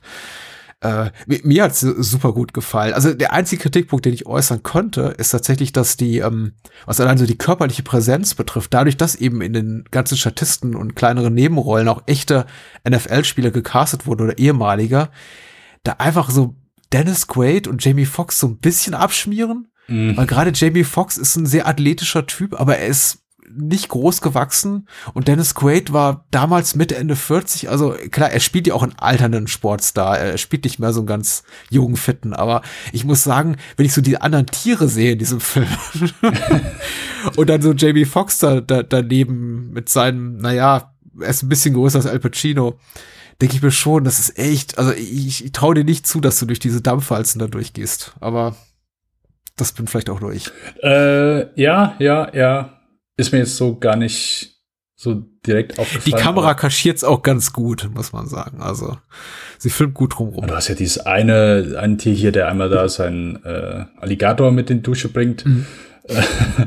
und äh, der Typ halt einfach, ja, ich höre den härtesten Metal überhaupt. Und dann äh, machen die einmal in der, in der Kabine Musik an und äh, ja, es läuft Metallica und äh, Hatfield ist Gott und ich denke, oh, okay, wirklich so nach dem Black Album hast du noch Leute, die dann so drauf sind? Okay. okay.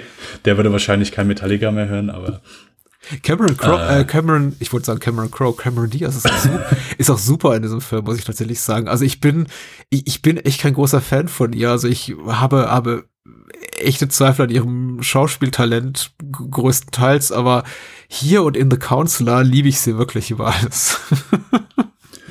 ich finde, sie macht ihre Sache richtig gut und es war relativ früh in ihrer Karriere und äh, sie steht wirklich, sie steht ihrem Mann, wie blöd klingt das denn, aber sie, also wie sie durch diesen Film äh, schreitet, also wirklich Hochachtung, wie sie auch diese Autorität äh, rüberbringt, jetzt irgendwie nicht so nur so als äh, Mundstück, die hier quasi so, dass dieses ähm, Foot Football-Erbe, diese Football-Dynastie ver verwaltet, sondern wirklich als jemand, die auch ihre eigene Linie da durchbringen will. Also ich habe ihr das zugetraut, auch diese Härte ihr abgenommen. Auf jeden Fall. Also so diese taffe Cameron Diaz, wie gesagt, eine Storyline, mit der ich früher natürlich null was anfangen konnte. Also, aber jetzt so auch, dass, dass Stone einmal diese ganze ja, Politik mit reinbringt, aber das nicht zu überfrachtet macht, sondern ich sag mal, relativ spärlich und trotzdem weiterhin wirklich interessant ist und hier sehr gut getragen wird von Cameron Diaz, die, die trotzdem auch einen, einen sehr schönen Moment bekommt äh, gegen Ende, wo sie ja also zumindest etwas, etwas nachdenklich ist und nicht so komplett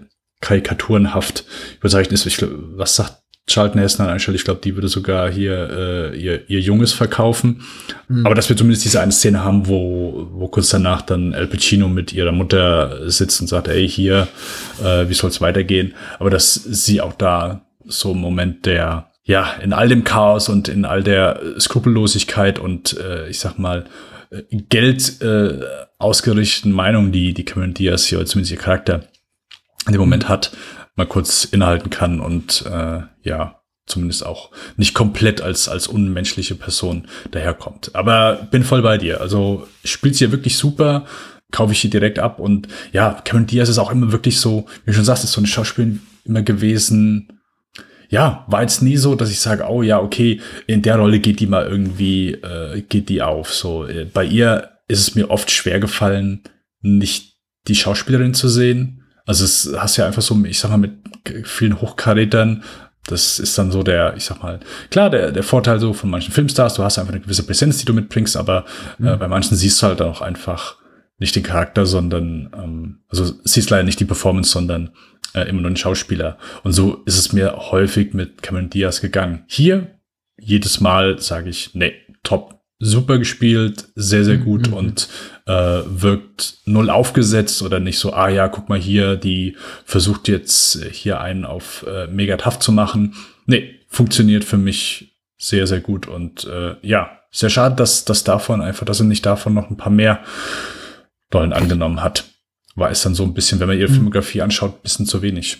Ja, ja, ich, glaube, du hast vollkommen recht. Sie ist auch jemand, die immer sehr von ihrem Star-Status lebt oder ich möchte nicht sagen, sich darauf aufruhte, aber natürlich auch davon profitierte, von diesem einfach, sie ist eine sehr attraktive Frau. Sie hat auch angefangen eher so als, ja, das hübsche Gesicht in äh, Filmen wie Die Maske oder äh, Verrückter Mary, wo ihr wirklich jetzt so schauspielerisch nicht viel abverlangt wurde, außer einfach begehrenswert auszusehen und irgendwie sympathisch rüberzukommen. Und äh, ich glaube, er hat einfach selten das Glück mit wirklich sehr, sehr guten Filmschaffenden, die sie gut in Szene zu setzen wissen, äh, zusammenzuarbeiten. Wie gesagt, sie, sie hatte wirklich äh, tolle Rollen, auch das, was sie mit, ich meine, Vanilla Sky wird viel belächelt von Cameron Crowe und ähm, darüber reden wir vielleicht mal zu einem anderen Zeitpunkt irgendwann. Da wurde sie auch ganz schön gebasht für, aber ich, ich, ich denke auch, die Rollen sind oft einfach unterschrieben. Ja, ist einfach Also, zu wenig, zu wenig Fleisch. das ist zu wenig. Substanz, ja, ja, dran. Äh, Und, und sie neigt vielleicht auch dazu, die zu häufig anzunehmen und dann eben so relativ wenig substanzielle Sachen zu machen, die einfach einen dicken Paycheck versprechen, wie Drei Engel für Charlie. Und ähm, ich glaube, sie ist zu vielem fähig. Andererseits jetzt wahrscheinlich auch nicht mehr, weil hat sie nicht sa- gesagt, sie hört auf mit, der Schauspielerei? Hat sie schon. Ja, ne? Also ich, seit Ja. 2014 ist Cameron Diaz im genau Ruhestand und äh, macht macht nichts mehr. Ja. Darf ich glaube sie so, ja, darf sie ja. ich glaube sonst was was war noch sonst so keine Ahnung Gangs of New York und und Being John Malkovich da hat sie sich glaube ich dann mal so auch ja, eher Being John Malkovich, wo ich sagte, hier, mach mich mal hässlich, ich äh, versuch's mal so. Aber so eine Rolle, die ich immer, wo ich sie sehr gut genutzt fand, also wo, wo ich sage, ja, da, da hat sie einfach so ihre Persona wirklich nochmal komplett ins Ekelhafte gedreht. Das war dann Mhm. äh, Very Bad Things von äh, Peter Berg. Oh Gott, ist der schrecklich. Ich hasse den so sehr. Ja, Ich hasse den mit einer Hingabe. Oh, ich habe den damals im Kino gesehen. Ich habe noch nie ein, ich habe, also ich glaube, einer der drei von mir meistgehassten Filme, die ich je im Kino gesehen habe. Also ich bin da rausgegangen und ich habe gesagt, ich möchte, ich möchte dieser Welt ein Ende setzen. Ich möchte sie in Flammen setzen und dann irgendwie auf den Flammen nach Hause reiten und euch alle brennen sehen. Also ich hasse diesen Film wie kaum etwas anderes auf der Welt. okay, sehr schön. Ja, nee, äh, ich hab den. Ich hab Peter Berg, ein andermal. Ich habe den Film immer sehr gern geguckt. Ist auch schon länger nicht mehr, aber ich habe den immer gut abgefeiert. Okay, ja, interessant. Interessant. Es war mir eine Genugtuung, dass Peter Berg sich in den späteren Karrierejahren so als extrem rechte Socke rausgestellt hat, weil ich dachte, okay, ich wusste schon immer, dass du scheiße bist, aber Ein andermal vielleicht, ja. ja, ein andermal vielleicht. Das ist, ist, ist okay. Ich mag auch andere Filmemacher, die nicht an meinem Ende des politischen Spektrums stehen. Also das war für mich eigentlich noch jetzt irgendwie noch nie ein Grund, jemanden abzuurteilen. Ähm, auch wenn ich mit Oliver Stone eher sympathisiere als jetzt mit jemand wie Peter Berg, äh, hat Oliver Stone eben auch viel Mist gemacht, aber eben nicht diesen hier. Der ist wirklich, der ist wirklich super. Es gibt einfach so viele Momente in diesem Film, die ich liebe und eher, ungleich zu U-Turn funktionieren eben auch die Running Gags gut mit äh, Willie Beamons, also Jamie Foxxes Kotzerei zum Beispiel. Mm, ja, ja, ja. Dieses ritualisierte Kotzen vor dem Spiel, äh, was eben so die, äh, wa- was auch ein äh, spannender Kommentar ist, so auf die Art der medialen Berichterstattung über diese Art von Spiel, wenn eben alle sich darüber amüsieren und, und, und bekackern, dass er da äh, sich wieder die Seele aus dem Leib kotzt und ihm geht's wirklich dreckig dabei und äh, für, für die Medien ist das schon so eine Art von ritualisiertem Gockelgehabe. So, ach, jetzt kotzt er wieder, guck mal. ja. Es steckt auch Politik in diesem Film. Also Sportpolitik eben. Oder Medienpolitik, möchte man sagen. Ja, einfach ein sehr guter, unterschätzter Stone für, für die, die ihn noch nicht kennen. Äh, ich überlege gerade, gibt's noch was zu sagen zu Any Given Sunday? Ich habe Lauren, ich habe äh, bei den äh, Dennis Quaid's Frau, ich habe gesagt, okay, kenne ich irgendwo her, aber Ja. ich komme gerade nicht drauf, ich komme gerade nicht drauf. Und äh, ich muss gestehen, ich musste, ich musste nachgucken, ich habe sie nicht erkannt. Dann, ach ja, natürlich. Und das äh, ist mir als großer dumm und dümmer Fan sehr peinlich, dass ich Lauren Holly nicht erkannt habe. Ja. Ich, lache nicht, weil es peinlich sein müsste. Ich musste auch kurz überlegen tatsächlich. Aber das eben, weil der Film auch so, so dicht ist, was die Besetzung wirklich von Rollen mit Hochkaräter betrifft. Ich glaube, John C. McGinley taucht doch auf in- Ja, äh, als Sportkommentator. Ja, ja, ja, äh, sogar sehr, äh, sehr häufig. Und ich glaube, ich habe sogar, ich habe in unserer ersten, nee, in der ersten nicht, da haben wir ja äh, nicht unbedingt die, die Soul-Filme, aber ich glaube, in der zweiten Folge hatte ich schon gesagt, oh, okay, jetzt haben wir hier so unsere äh, John McGinley-Folge abgeschlossen, weil er war in allen drei Filmen. Und mittlerweile ist mir ja so aufgefallen, hier, der taucht ja fast jeden zweiten Stone-Film auf. Also mindestens sechs Filme. Der, der ist in äh, Nixon, ist er ganz kurz am Anfang dabei gewesen. Äh, geboren am 4. Juli ist er noch dabei gewesen. Also äh, allein jetzt zu sehen, okay, wie oft McGinley hier bei, äh, dann, er ist ja Talk Radio, ist er dann der hier tonmischer Produzent. Ja, also wie häufig äh, McGinley hier in der Stone-Filmografie auftaucht, äh, habe ich auch nicht gewusst. Und hier endlich auch mal vorteilhaft besetzt. Also ich muss nicht sagen, dass er, also ich möchte nicht damit sagen, dass er schlecht war in den anderen Filmen, aber ich sehe ihn tatsächlich immer all, am, am liebsten als Schurke. Und hier ist er so ein bisschen schurkisch, also zumindest ist er ein opportunistisches Arschloch im Sinne von äh, große Fresse riskieren und dann äh, große Lippe, dicke Lippe riskieren und dann irgendwie klein beigeben, wenn es irgendwie zu seinem kommerziellen oder sonst wie gearteten Vorteil ist. Und äh, er schon eine perfekte Frisur dazu. Ja, perfekte Frisur. James Woods ist auch hier als Schurke super. Also James Woods ist, Oh ja, ähm, ja. Ich bin zwiegespalten, also gut über seine Persönlichkeit, Privatpersönlichkeit müssen wir gar nicht reden, aber auch als Schauspieler finde ich ihn nicht immer äh, toll besetzt. Er ist aber ein toller Schauspieler und in diesem Fall hier darf er mal so ein richtiges Ekelpaket spielen und das steht ihm, finde ich, immer am besten. Also wenn James Woods irgendwo einen Schurken spielt, dann, dann bin ich dabei. Äh, geht mir genauso, ja. Ich, äh, privat eine Sache, aber als Schauspieler, ich finde den sehr häufig wirklich, wirklich super und ja, mit seinem, äh, ich sag mal, jedes Mal, wenn er irgendwie, also gefühlt in jedem Film, wenn, wenn er äh, Dialoge raushaut, der pfeffert die halt wirklich so extrem schnell raus. Und äh, ich finde, das ist eine, ich mag das, ich gucke ihn, schaue ihn sehr gerne und es ist sehr unterhaltsam immer seine, ja, gerade wenn es dann leicht komödiantisch angehauchte äh, Sprüche sind. Ja. Wir, wir haben über, über, über Stone schon mal geredet im Kontext von übergriffiges Regieverhalten, dass er eben auch seine Schauspielerinnen und Schauspieler sehr malträtiert. Und ich habe mich in dem Kontext gefragt, wie es Cameron Diaz wohl ergangen ist, als er sie ohne ihr Vorwissen in diese Umkleidekabine mit irgendwie 100 Männern und der Großteil davon nackt geschickt hat und sie aber in diese Szene hat reinstolpern lassen, weil angeblich wusste sie nichts davon, was sie da erwartet. Und dann trifft sie eben auf diese ganzen schrankigen Typen, zum Teil zumindest unbekleidet und muss denen da die Hände schütteln. Und ja, also sie wirkt sehr routiniert tatsächlich, aber vielleicht äh, ist man auch als Hollywood-Schauspielerin einiges gewöhnt. Also Vielleicht war es auch Take 20 und sie den ersten ist vielleicht wieder direkt, okay, was soll die Scheiße hier? äh, das ist eine, also da, das ist so eine der Momente, die ich, glaube ich, in einem großen, in einer großen Studioproduktion nicht erwartet hatte, aber mit denen wahrscheinlich auch nur Stone zu dieser Zeit davon kam. Aber Yes. Jo. Yes. Wollen wir zum Highlight schreiten des heutigen Abends und zum Abschluss unserer Oliver Stone Mini-Reihe? Ja, äh, ich, ich bitte darum. Okay, wir sprechen nämlich über JFK Revisited, die Wahrheit über den Mord an John F. Kennedy. Über den sprechen wir, weil trotzdem wir alle uns alle äh, Oliver Stone Dokumentationen gespart haben, es natürlich einen sinnvollen Anknüpfungspunkt gibt an einen von uns zuvor rezensierten Film, nämlich äh, JFK, Tatort Dallas, Dallas aus dem Jahr 1991. Und wir wollen natürlich wissen, was Stone 30 Jahre später so umtreibt in Sachen JFK, ob er dazugelernt hat oder einfach sagt, es war wirklich so, wie ich es euch hier in einem Kevin Costner Film gezeigt habe. Ich habe keine UFDB-Inhaltsangabe, aber die ähm, Prime Video-Inhaltsangabe. Und äh, die besagt, es ist der Kriminalfall des 20. Jahrhunderts, der Mord an John F. Kennedy. In dieser explosiven dokumentarischen Fortsetzung seines Films JFK aus dem Jahr 1991 wird Oliver Stone die Zuschauer durch erst kürzlich freigegebene Beweise und Zeugenaussagen, die den erfolgreichsten Kriminal, die den folgenreichsten Kriminalfall des 20. Da sind aber einige Typos drin. Also Jeff Bezos passt nicht gut auf auf seine Mitarbeiter. Die den folgenreichsten Kriminalfall des 20. Jahrhunderts in ein ganz neues Licht rücken. Wir müssen diesmal keinen großartigen Cast verlesen, denn äh, den gibt es nicht. Äh, prominente Stimmen aber sind Whoopi Goldberg und Donald Sutherland als ähm, Voice-Over-Artists in diesen Filmen erzählend begleiten. Der Film hatte seine Premiere mitten in der Pandemie bei den Filmfestspiele von Cannes 2021 und ist mittlerweile auch überall im Stream erhältlich. Du hast ja schon einiges durchklingen lassen. Wie hat dir denn gefallen? Äh,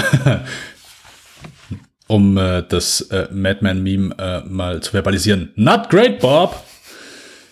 Nee, ich äh, konnte nicht viel mit JFK Revisited anfangen. Und das wundert mich ehrlich gesagt ein bisschen, denn ich habe schon ein bisschen Bock drauf gehabt.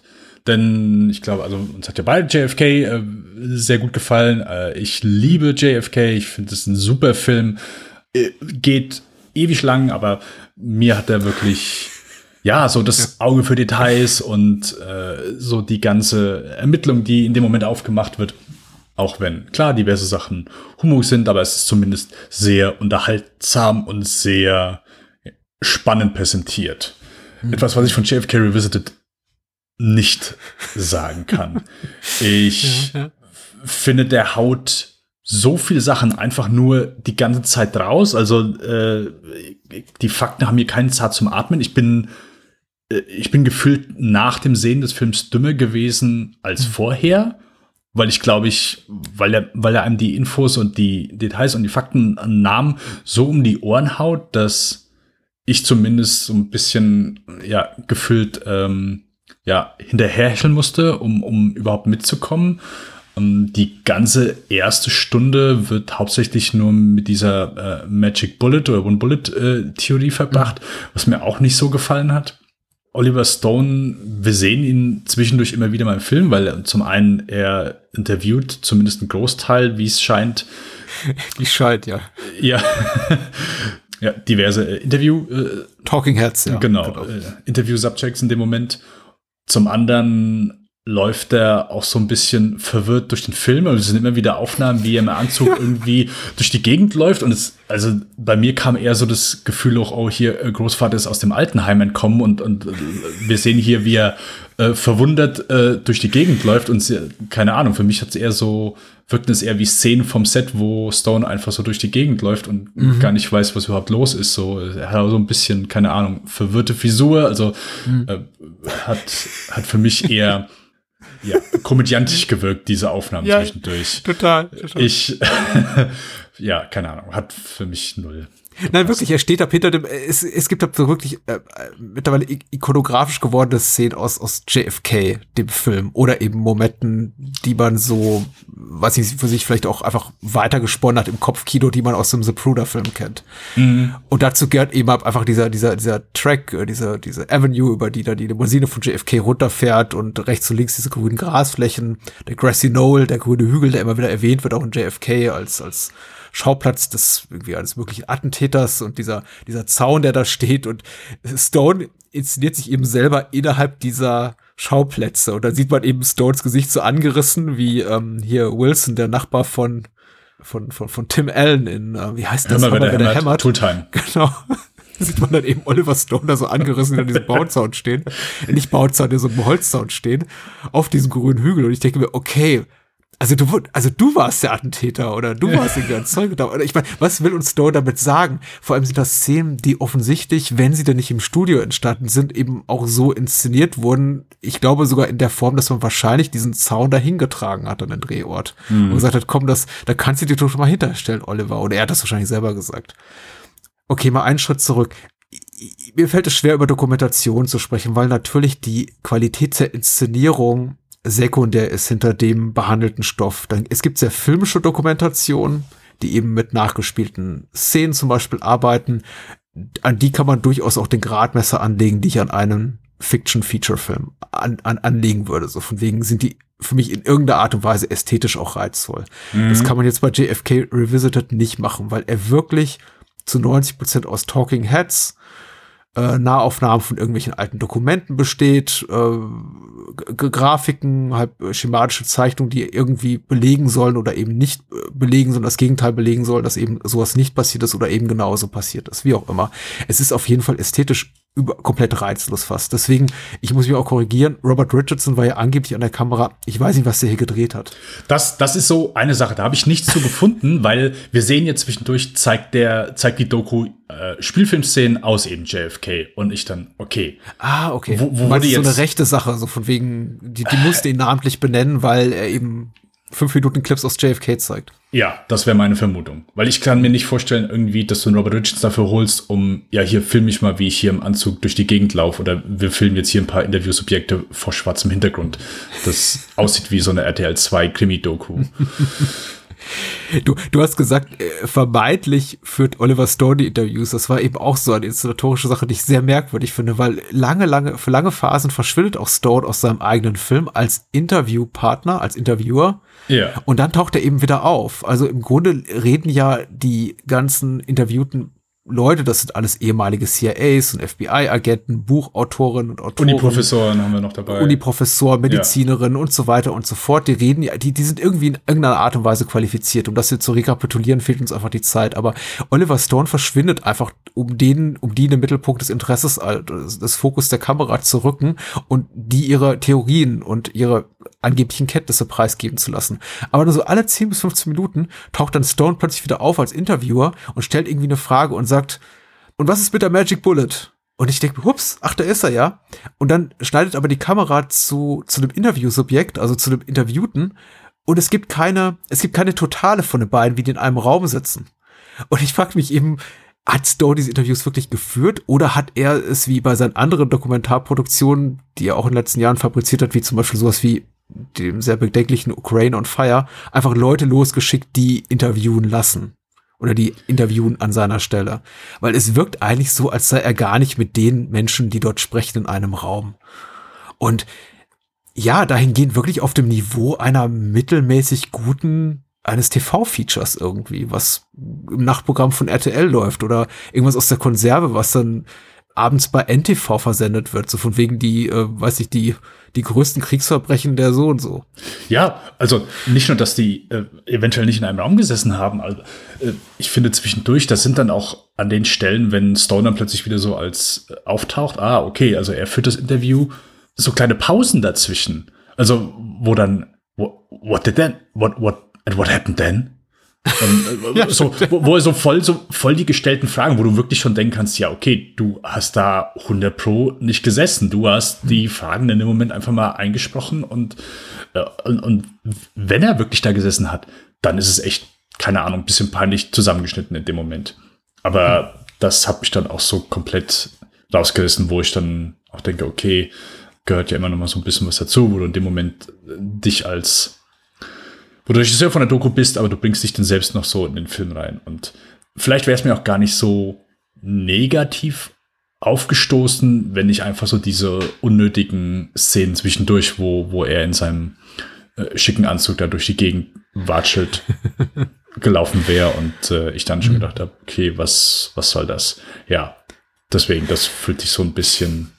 Ich finde es wagemutig, diesen Film jetzt ungeachtet seiner inszenatorischen Nichtbrillanz JFK Revisited zu nennen, weil er im Grunde alles nur das nochmal aufbackt, aufwärmt, was wir bereits in JFK gesehen haben. Und wir haben ja im Kontext von JFK darüber gesprochen. Es ist wahrscheinlich zu 90 Prozent Humbug. Es ist einfach ein sehr populäres Verschwörungsnarrativ. Die Mutter aller Verschwörungstheorie nennt man es ja auch häufig. Aber daran ist sehr, sehr wenig Wahrhaftiges. Höchstwahrscheinlich, nach all dem, was wir wissen. So, oder nach dem, was uns der Warren Report zum Beispiel sagt.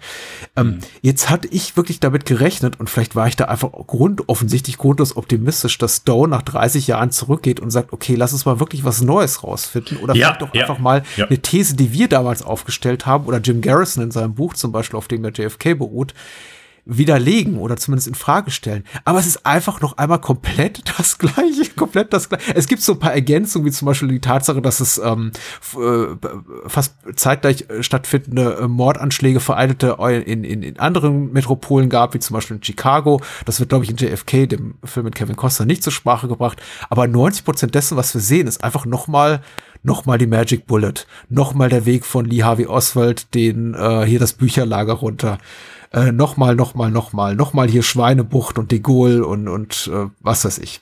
das ist zu, zu viel nochmal das Gleiche. Also ich habe äh, da absolut mehr Weiterentwicklung erwartet. Ja, definitiv. Also ich habe auch, ich habe das ein oder andere äh, Kommentar oder ein andere Review schon vorab gelesen und dann äh, in einem oder anderen, ja, hey, ist ja auch schon viel Neues dabei. Und ich, oh, okay, cool, freue ich mich drauf. Und ich gucke das Ding so und ich denke, okay, also entweder habe ich einfach ein scheiß Gedächtnis, äh, ja, habe ich, aber trotzdem, mir ist nicht an keinen so wenigen Stellen, wo ich denke, ja, wann kommt denn jetzt so der Teil, wo, wo neue Sachen aufgerollt werden oder zumindest dass irgendwie so und so viele Dokumente wurden freigegeben und da haben wir jetzt das und das gefunden. Das sind immer so Kleinigkeiten, so wo, wo man dann gesagt hat, hier zum Beispiel diese äh, mit den FBI-Agenten, die mhm. quasi diese Kugel dann einmal aufgelistet haben und wo er sagt, ja, okay, da war dann neun, äh, was hat der eine gesagt, ich glaube 99, dann äh, mhm. wurden, äh, wurden ein paar Dateien wieder freigegeben, wo man eben da zumindest nachvollziehen konnte oder zumindest äh, laut denen nachvollziehen konnte, ja, hier hat, keine mhm. Ahnung, irgendwas nicht gepasst. Aber ich habe hier keinen Moment gehabt, wo ich sage, ja, okay, hier in dem Moment wird irgendwie was Neues aufgerollt oder es wird irgendwie nochmal das, was, wie du schon sagst, halt so das, was wir äh, in dem Spielfilm, muss man auch immer nochmal sagen, äh, präsentiert haben, ähm, vielleicht so ein bisschen, ja, auf den Kopf drehen und vielleicht uns eingestehen oder zugestehen, ja, war vielleicht nicht doch ganz so. Und ähm, das, wir haben so ein bisschen, als wir über JFK gesprochen haben, so ein bisschen über so, ja, die Verschwörungsmenschen dieser Welt, so die, ähm, wenn du mit denen redest, wie, wie sich das anfühlt, so. Und dass äh, ich aber bei JFK zumindest da wohlwollend drüber hinwegsehen kann, beziehungsweise der Film sich einfach sehr unterhaltsam anfühlt und nicht mhm, ähm, klar. das, was er eigentlich ist, so diese, ja, Verschwörung, die er halt einfach raushaut. Aber hier habe ich das zu jeder Sekunde gemerkt in jedem Interview, in jedem, was, was einfach so von diesen, von diesen Menschen äh, da in die Kamera geworfen wird, wo ich einfach die Arme verschenkt habe und gesagt, ja, sorry, ihr, die Hälfte davon ist wahrscheinlich äh, viel Quatsch.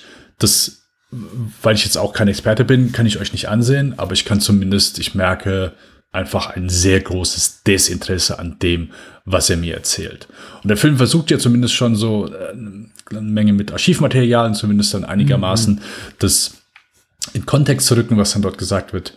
Aber ich fand's echt langweilig. Ich fand's echt langweilig. Ich fand's nicht gut zusammengesetzt ähm, und wie, wie zu Beginn schon gesagt, dass mir hier wirklich sehr viele Details und Namen so um die Ohren gehauen werden, dass ich irgendwann nicht mehr äh, hinterher kam.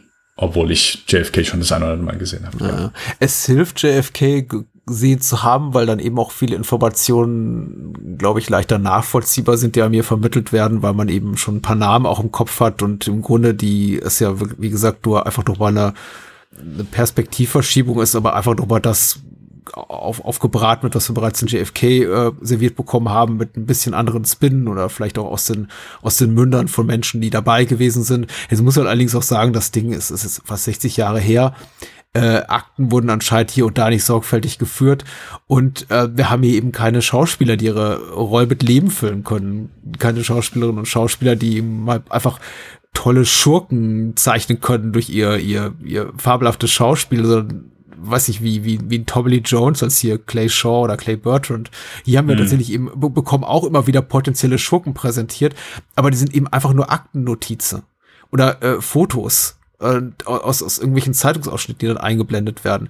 Und es wird zum Beispiel unglaublich lange darauf herumgeritten, dass beim Abtransport und der Untersuchung von John F. Kennedys Leiche es Abweichungen gibt bei der Chronologie der Ereignisse und äh, ein Dokument, was vielleicht 18.30 Uhr hätte abgezeichnet werden müssen, aber schon um 18.15 Uhr abgezeichnet werden äh, worden ist. Aber wie kann das denn sein? Weil da lag ja JFK äh, noch im Leichenwagen und wurde gerade von dem einen Hospital irgendwie zum, zum Leichenschauhaus transportiert oder was weiß ich, schlag mich tot. Also da gibt es offenbar Unstimmigkeiten und dann wurde eben auserkoren, ein so und so Regierungsbeamter, FBI-Agent, bin mir nicht mal ganz sicher, der an irgendeiner Stelle entweder was bewusst manipuliert hat oder äh, eine falsche Uhrzeit eingetragen hat. So. Und der ist plötzlich dann auch in der Argumentationsführung der Talking Heads, die wir da interviewt sehen, der Dreh- und Angelpunkt dieser Verschwörung. Und aha, der hat mit dem zusammengearbeitet. Und jetzt lass uns noch mal gucken, was der vorgemacht hat. Ach, der kannte doch auch den. Und der hat übrigens auch den und den schon interviewt oder mit dem gesprochen. Und äh, man wusste ja von dem, dass der so und so drauf ist und dass die das und das von JFK wollten. Und der wollte ja eigentlich auch das, äh, was die CIA wollte, nämlich ähm, äh, Castro beziehungsweise Kuba zu bomben. Und so hängt alles zusammen. Und das machen die eben daran fest, dass der, der, äh, der Übergabe, der, der über, das Übergabeprotokoll der, der von JFKs Leiche an irgendeiner Stelle irgendwie falsch, bewusst oder unbewusst abgezeichnet wurde. Und ich, ich glaube, filmisch hätte man das gut vermitteln können, wenn man dann eben diesen FBI-Agenten hätte spielen lassen von, weiß ich nicht, Joe Pesci spielt schon eine andere Rolle, aber lass ihn in, in JFK Revisited von Joe Pesci spielen. Ich glaube, dann macht das Spaß. Oder von Sean Penn, weil wir den gerade in U-Turn hatten. Aber hier haben wir eben nichts. Hier haben wir nur Zeitungsausschnitte und irgendwelche handgetippten Dokumente mit irgendwelchen Namen drauf. Und ich finde das unglaublich ermüdend. Dann hab sogenannte Expertinnen und Experten dann 20 Minuten darauf rumreiten zu sehen, dass sie sagen, okay, das war der und der Typ und der hat sich der und der Dinge schon mutmaßlich schuldig gemacht. Also das muss irgendwie alles zusammenhängen. Und ich glaube, und ich meine, das haben eben auch all diese Verschwörungsnarrative gemein, wenn du Zusammenhänge herstellen willst, das war ja in JFK, dem Spielfilm von 91 nicht anders, dann kannst du die herstellen. Natürlich kannst du das. Ich könnte dir einen kompletten äh, True Crime Bot Podcast von sechs Folgen bauen, wo ich irgendwie herleite, dass so und so so und so umgebracht hat und die haben nichts miteinander zu tun. Nur weil ich sage, was ist ich, der hatte doch auch in dem Jahr da Urlaub gemacht. Und da hat er schon gesagt, Bootfahren gefiele ihm gut und ist denn nicht dann irgendwie der vom Boot gefallen? Könnte er nicht ertrunken sein, das Mordopfer? Und kein, es geht alles, sage ich bloß. Also wenn man es so will, dann ist es, aber das funktioniert eben in Form einer Dokumentation nicht.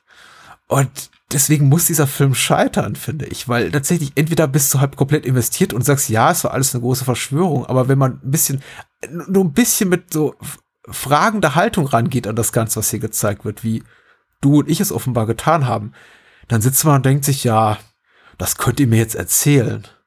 Aber deswegen muss es noch lange nicht wahr sein. Ja, nee, bin ich, bin ich voll bei dir. Mir hat dann auch so ein bisschen, irgendwann fand ich es ein Tick zusammenhangslos. Also mir hat dann auch so ein bisschen irgendwann der, der rote Faden gefehlt. Ich äh, drücke das aber vorsichtig aus, denn vielleicht habe ich einfach irgendwann einfach auch so äh, mental abgeschaltet, dass ich gesagt habe, boah, hier, also das, äh, was hier auf mich, auf mich einpasselt, dann keine Ahnung, da, da bin ich irgendwie nicht bei euch so. Und ich habe auch nicht gedacht, okay, wo liegt's dann? Liegt's einfach dran, dass, keine Ahnung, JFK, dass du da einfach, ja, einfach eine interessantere Geschichte einfach drum aufgebaut hast und dass das dann einfach so, vielleicht so die Fakten eher verdaulicher macht oder zumindest so, ja, okay, gut, stimmt vielleicht nicht alles so ganz, aber äh, keine Ahnung, so als die Präsentation einfach hat in dem Moment einfach für mich viel mehr viel mehr Wert. Und äh, ja, es ist mit Sicherheit nicht einfach. Also ich kann mir nicht vorstellen, dass es einfach ist, eben all diese Fakten in einen Dokumentarfilm zu bringen und äh, es interessant zu machen. Es sei denn, du hast halt einfach von selbst so ein persönliches äh, Interesse daran, diese Fakten aufzurollen und, und bist dann schon in dem Moment einfach voll dabei. Der Spielfilm kommt da für mich wesentlich besser dran als, als hier. Aber auch, ja, wie wir schon gesagt haben, so keine, keine neuen Erkenntnisse, äh, gefühlt keine neuen Erkenntnisse, sondern dann, keine Ahnung, das eine oder andere Dokument, was dann, äh, es sind tausende von Dokumenten dann wohl mittlerweile freigegeben. Noch nicht alle, aber zumindest ein Mhm. Großteil. Äh, passiert ja irgendwie gefühlt alle Jahre, aber das, dass da irgendwie was, was Bahnbrechendes äh, enthüllt wurde, ist, ist in dem Moment, in dem Moment ich, nicht ich muss der auch Fall. sagen, er ist ja nicht komplett misslungen. Es gab schon so zwei, drei Hoppla-Momente, muss ich auch fairerweise sagen, bei zu denen ich mir dachte, ach, das ist ja tatsächlich eine interessante Frage, wie zum Beispiel diese diese Geschichte mit dem Ring an Lee Harvey Oswalds Finger und warum ist da plötzlich nicht mehr jemand an seiner rechten Hand, sondern seiner linken? Ähm, wurden diese Fotos wirklich an unterschiedlichen Tagen aufgenommen, weil sie wurden, sind ja nicht offensichtlich äh, nicht, nicht spiegelverkehrt, also das negativ spiegelverkehrt entwickelt worden, weil die, der, der Zaun im Hintergrund ist der gleiche, aber der Ring plötzlich am anderen Hand, an, an der anderen Hand. Also, was ist da passiert? Und also es gibt ja Fragen tatsächlich, oder welche dieser, also ich tat mich schwer mit diesen ganzen Obduktionsfotos von John F. Kennedys Leiche, die eben seinen Kopf mehr oder minder stark aufgeplatzt oder beschädigt zeigten, weil ich mich eben auch fragte, welches Foto stammt von welchem Zeitpunkt und der Film eben sehr, sehr so nach einem gut Dücken damit umgeht. So, das wurde dann aufgenommen und das wurde dann aufgenommen und ich mich auch immer fragte, stimmt das so? Aber ich möchte ja, also ich möchte nicht sagen, es gab keine interessanten Ansatzpunkte, wie eben auch es in JFK interessante Ansatzpunkte gibt, aber die Art und Weise, wie, also dass da nicht den nächsten Schritt gegangen wird und dann eben auch wirklich mir vielleicht auch Möglichkeiten gegeben werden, das intellektuell zu verarbeiten, die interessanter sind als ein immer wieder zu diesem Thema, ja, es war alles ein großes CIA-Mordkomplott zurückzukehren, das fand ich eben enorm ermüdend. In, also gut, insofern ist auch der, der Originaltitel, der heißt ja Through the Looking Glass, ehrlich, weil der, der Film ist eben null reflektiert. Also der guckt nicht in den Spiegel, der geht einfach hindurch. Und, und macht so sein eigenes Ding. Aber ich hätte mir echt mal gewünscht, dass sie ein bisschen mehr tatsächlich einfach reflektiert sind und sagen, ja, vielleicht, weißt du,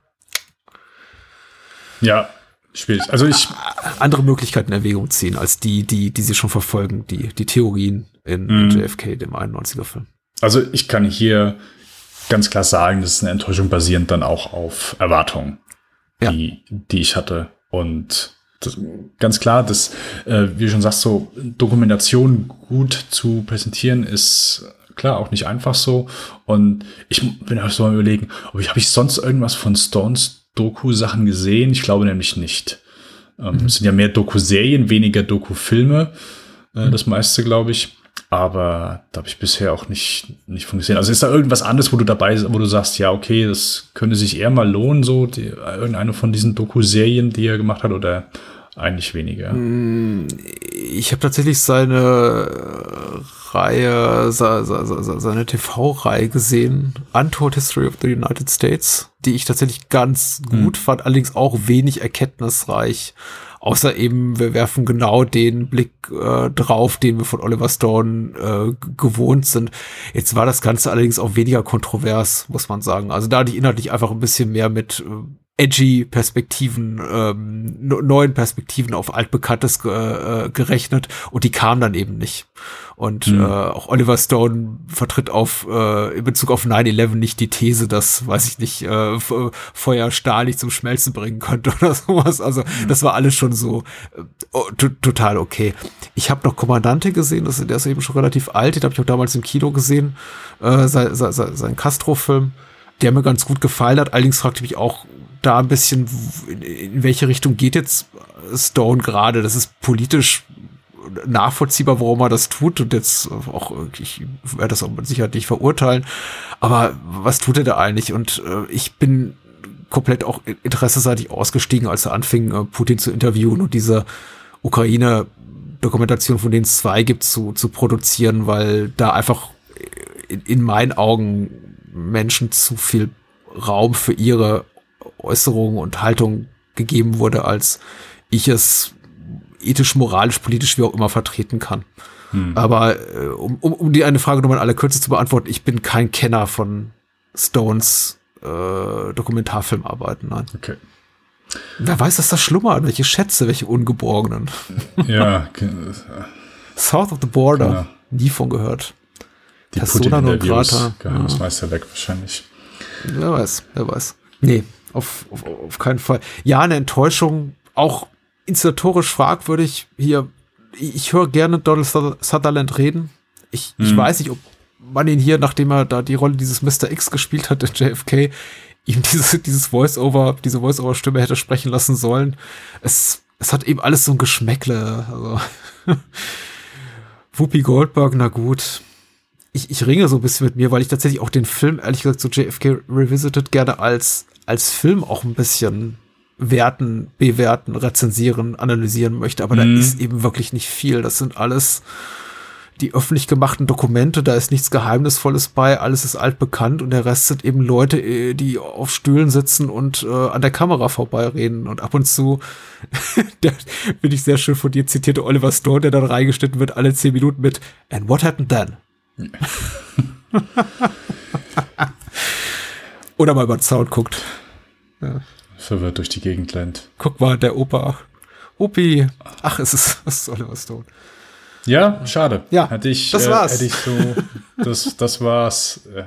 Ah, nun ja. Aber äh, so jetzt, so gegen Ende, ich bin, ich hatte ja am Anfang gesagt, dass ich schon immer so Bock hatte, einfach eine Menge von Stones Filmen nochmal wiederzusehen. Und da möchte ich auch sagen, dass, ich, dass sich das größtenteils gelohnt hat. Also da, da ist einfach eine Menge Qualitäten, das muss man wirklich sagen, so nochmal ähm, auf einem sehr kurze Zeit zusammengepackt. So, also, dass er wirklich so gefühlt jedes Jahr einen neuen Film rausgehauen hat und da wirklich die Messlatte sehr hoch gehalten hat, das ist schon, schon beeindruckend. Und vielleicht ist es dann einfach so mit, mit manch anderen, dass ja, irgendwann ist dann einfach die, die Luft raus und dann kommt nur noch gefüllt heiße Luft. Aber Ja. da sind wir jetzt zum Glück nicht hingekommen. Wir nehmen die, konkreten- die konkreten Gründe dafür, warum wir diese Miniserie vorzeitig abbrechen, ähm, nicht mit ins Grab, aber mit in den Abend nach dieser Podcast-Aufnahme. Und ähm, wir haben auch genug Anhaltspunkte dafür gegeben, warum wir nicht weitermachen mit Oliver Stone, weil ich glaube, es gibt Besseres zu bereden. Aber bevor wir ankündigen, was wir denn zu tun gedenken in der kommenden äh, Spielfilmausgabe, sag mal, Dennis, wo kann man dich denn sonst noch so hören, wenn du nicht gerade hier mit mir redest? Dann könnt ihr mich natürlich im Lichtspielcast hören. Da äh, sprechen wir aktuell immer über aktuelle Filme. Äh, das ist letzte Zeit unter anderem der neue Batman gewesen. Das ist äh, unter anderem der Tod auf dem Nil gewesen. Das ist Agatha Christie, äh, die Neuverfilmung. Taugt der was? Äh, nein. Okay. Nein. Also ich bin auch sehr, Irgendwie erwartbar, ja. ja, ich mag, also ich mag die, äh, die Peter Ustinov-Filme sehr gerne, zumindest äh, Böse der Sonne und Tod auf dem Nil sind für mich so äh, Evergreens und ich bin auch sehr affin für so Whodunits. Da, ja, nee, aber hier weder das äh, erste Kenneth Brenner, Agatha Christie Verfilmung, beide für mich nicht äh, wohlwollend geworden. Nein, leider nicht. Dann eher Nicht wohlwollend geworden. Es gibt ja auch schon so tolle Verfilmungen, gerade von Mord im Orient Express, die mit ähm, Albert Finney ist toll aus den 70ern von Lumet und äh, die neue hier für, für, für, für ITV ist auch ganz toll, tatsächlich, ja. Mit ähm, David Suchet als, als Poirot. Po Poirot habe ich jetzt gesagt, Poirot. ja. Aber gut. Kenneth würde dir eher verzeihen, als wenn du ihn mit einem Franzosen verwechselst. Ja, natürlich, natürlich. Ähm, okay, okay, okay. Aber der Batman hat dir schon gefallen, oder? Oh ja, den fand ich gut. Ja, der hat mir gut gefallen, auf jeden Fall. Ich möchte jetzt hier nicht äh, über Gebühr spoilern, eure, äh, eure Lichtspielcast-Episoden, aber wenn äh, Menschen das sie hören, dann sind die auch schon wieder so ein paar Wochen alt und vielleicht, ich gehe davon aus, dass sie die eh alle gehört haben, also darf man das, ja. Lichtspielcast hören sei hiermit ausdrücklich empfohlen, weil aktuelle Filme und die gibt's ja hier nicht so oft. Hier reden wir ja nur über olle Kamellen, aber auch, die können beredenswert sein. Wenn, wenn, wenn es neue Kamellen sein sollen, ganz frische, noch unzerkaute, dann gerne hier Dennis und seine Co-Hoster im Lichtspielcast. Na? Yes, Patrick, wo, was ist denn, sind denn so eure letzten Filme gewesen im Bahnhofskino? Was, was war denn so?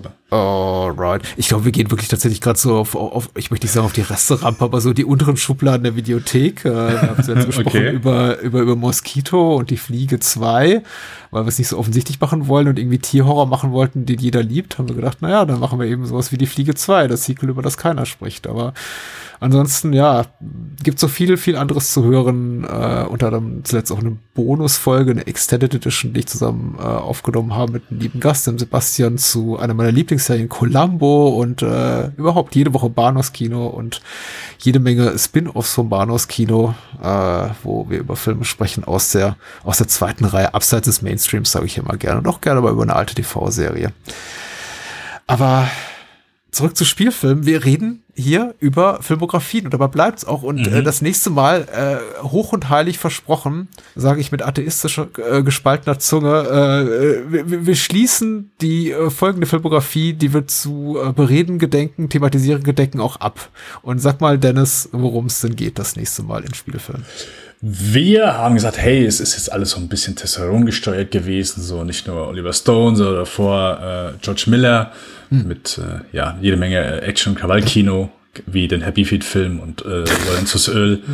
Da müssen wir jetzt einfach ein bisschen Abwechslung reinbringen und äh, da haben wir aktuell gesagt, hey, wo wir wirklich aktuell Bock drauf haben, wo ich auf jeden Fall das eine oder andere Highlight vor mir sehe, vielleicht den auch die eine oder andere, ja, Mal gucken, was es wird. Es ist eine Überraschung, denn den einen oder anderen Film kenne ich noch nicht, aber wir besprechen die Filmografie von Penny Marshall. Yes, yes. Das ist, äh, ich freue mich drauf, weil ich glaube, es wird überraschend tatsächlich. Penny Marshall, unglaublich äh, hochdekorierte Regisseurin, sehr erfolgreich äh, zu ihrer Zeit, muss man sagen, in den 80er, 90er Jahren, frühen 90er Jahren und dann eben in den letzten Jahren so ein bisschen äh, ausgeklungen, ihre Karriere in Hollywood, bevor sie dann leider, möchte ich sagen, viel zu früh starb. Aber wir reden über ihr Schaffen, beginnt nächste Woche mit, äh, kriegen wir das noch zusammen? Jumping Jack Flash geht's los, ne? Mit Whoopi Goldberg. Dann wird's größer, nämlich Big. Sehr schön. Und äh, schließen ab mit Zeit des Erwachens, Awakenings. Ewig nicht gesehen. Und du sagtest mir, der ist toll. Äh, Ich fa- hab denn, also ich habe Awakenings und League of Their Own sind die einzigen, die ich bisher von ihr kenne. Ich finde beide super. Ah, aber auch beide nur Was? einmal gesehen. Sonst Du kenne ich kennst nicht. nicht Ich, Dick? Naja, das, ich kenne, also ich habe Big nicht gesehen. Ich Hm. kenne Big. Ich kenne die Szene, wo er mit, ist das Robert Loggia, wo er auf dem, äh, diesem Ja, großen Klavier, Klavier, springt und äh, ich kenne so die grobe Story, aber gesehen noch nie. Nein. Weder den, noch Jack Flash, noch ja, der, den Danny DeVito-Film, den sie später gemacht hat. Also ich kenne nur diese zwei Filme, nur Awakenings und League of Their Own. Beide finde ich fantastisch. Deswegen bin ich aktuell so, ja, Penny Marshall kann was. Paddy Marshall it ist und äh, ich danke dir für das schöne Gespräch und äh, allen Menschen da draußen fürs Zuhören. Bis zum nächsten Mal. Adios.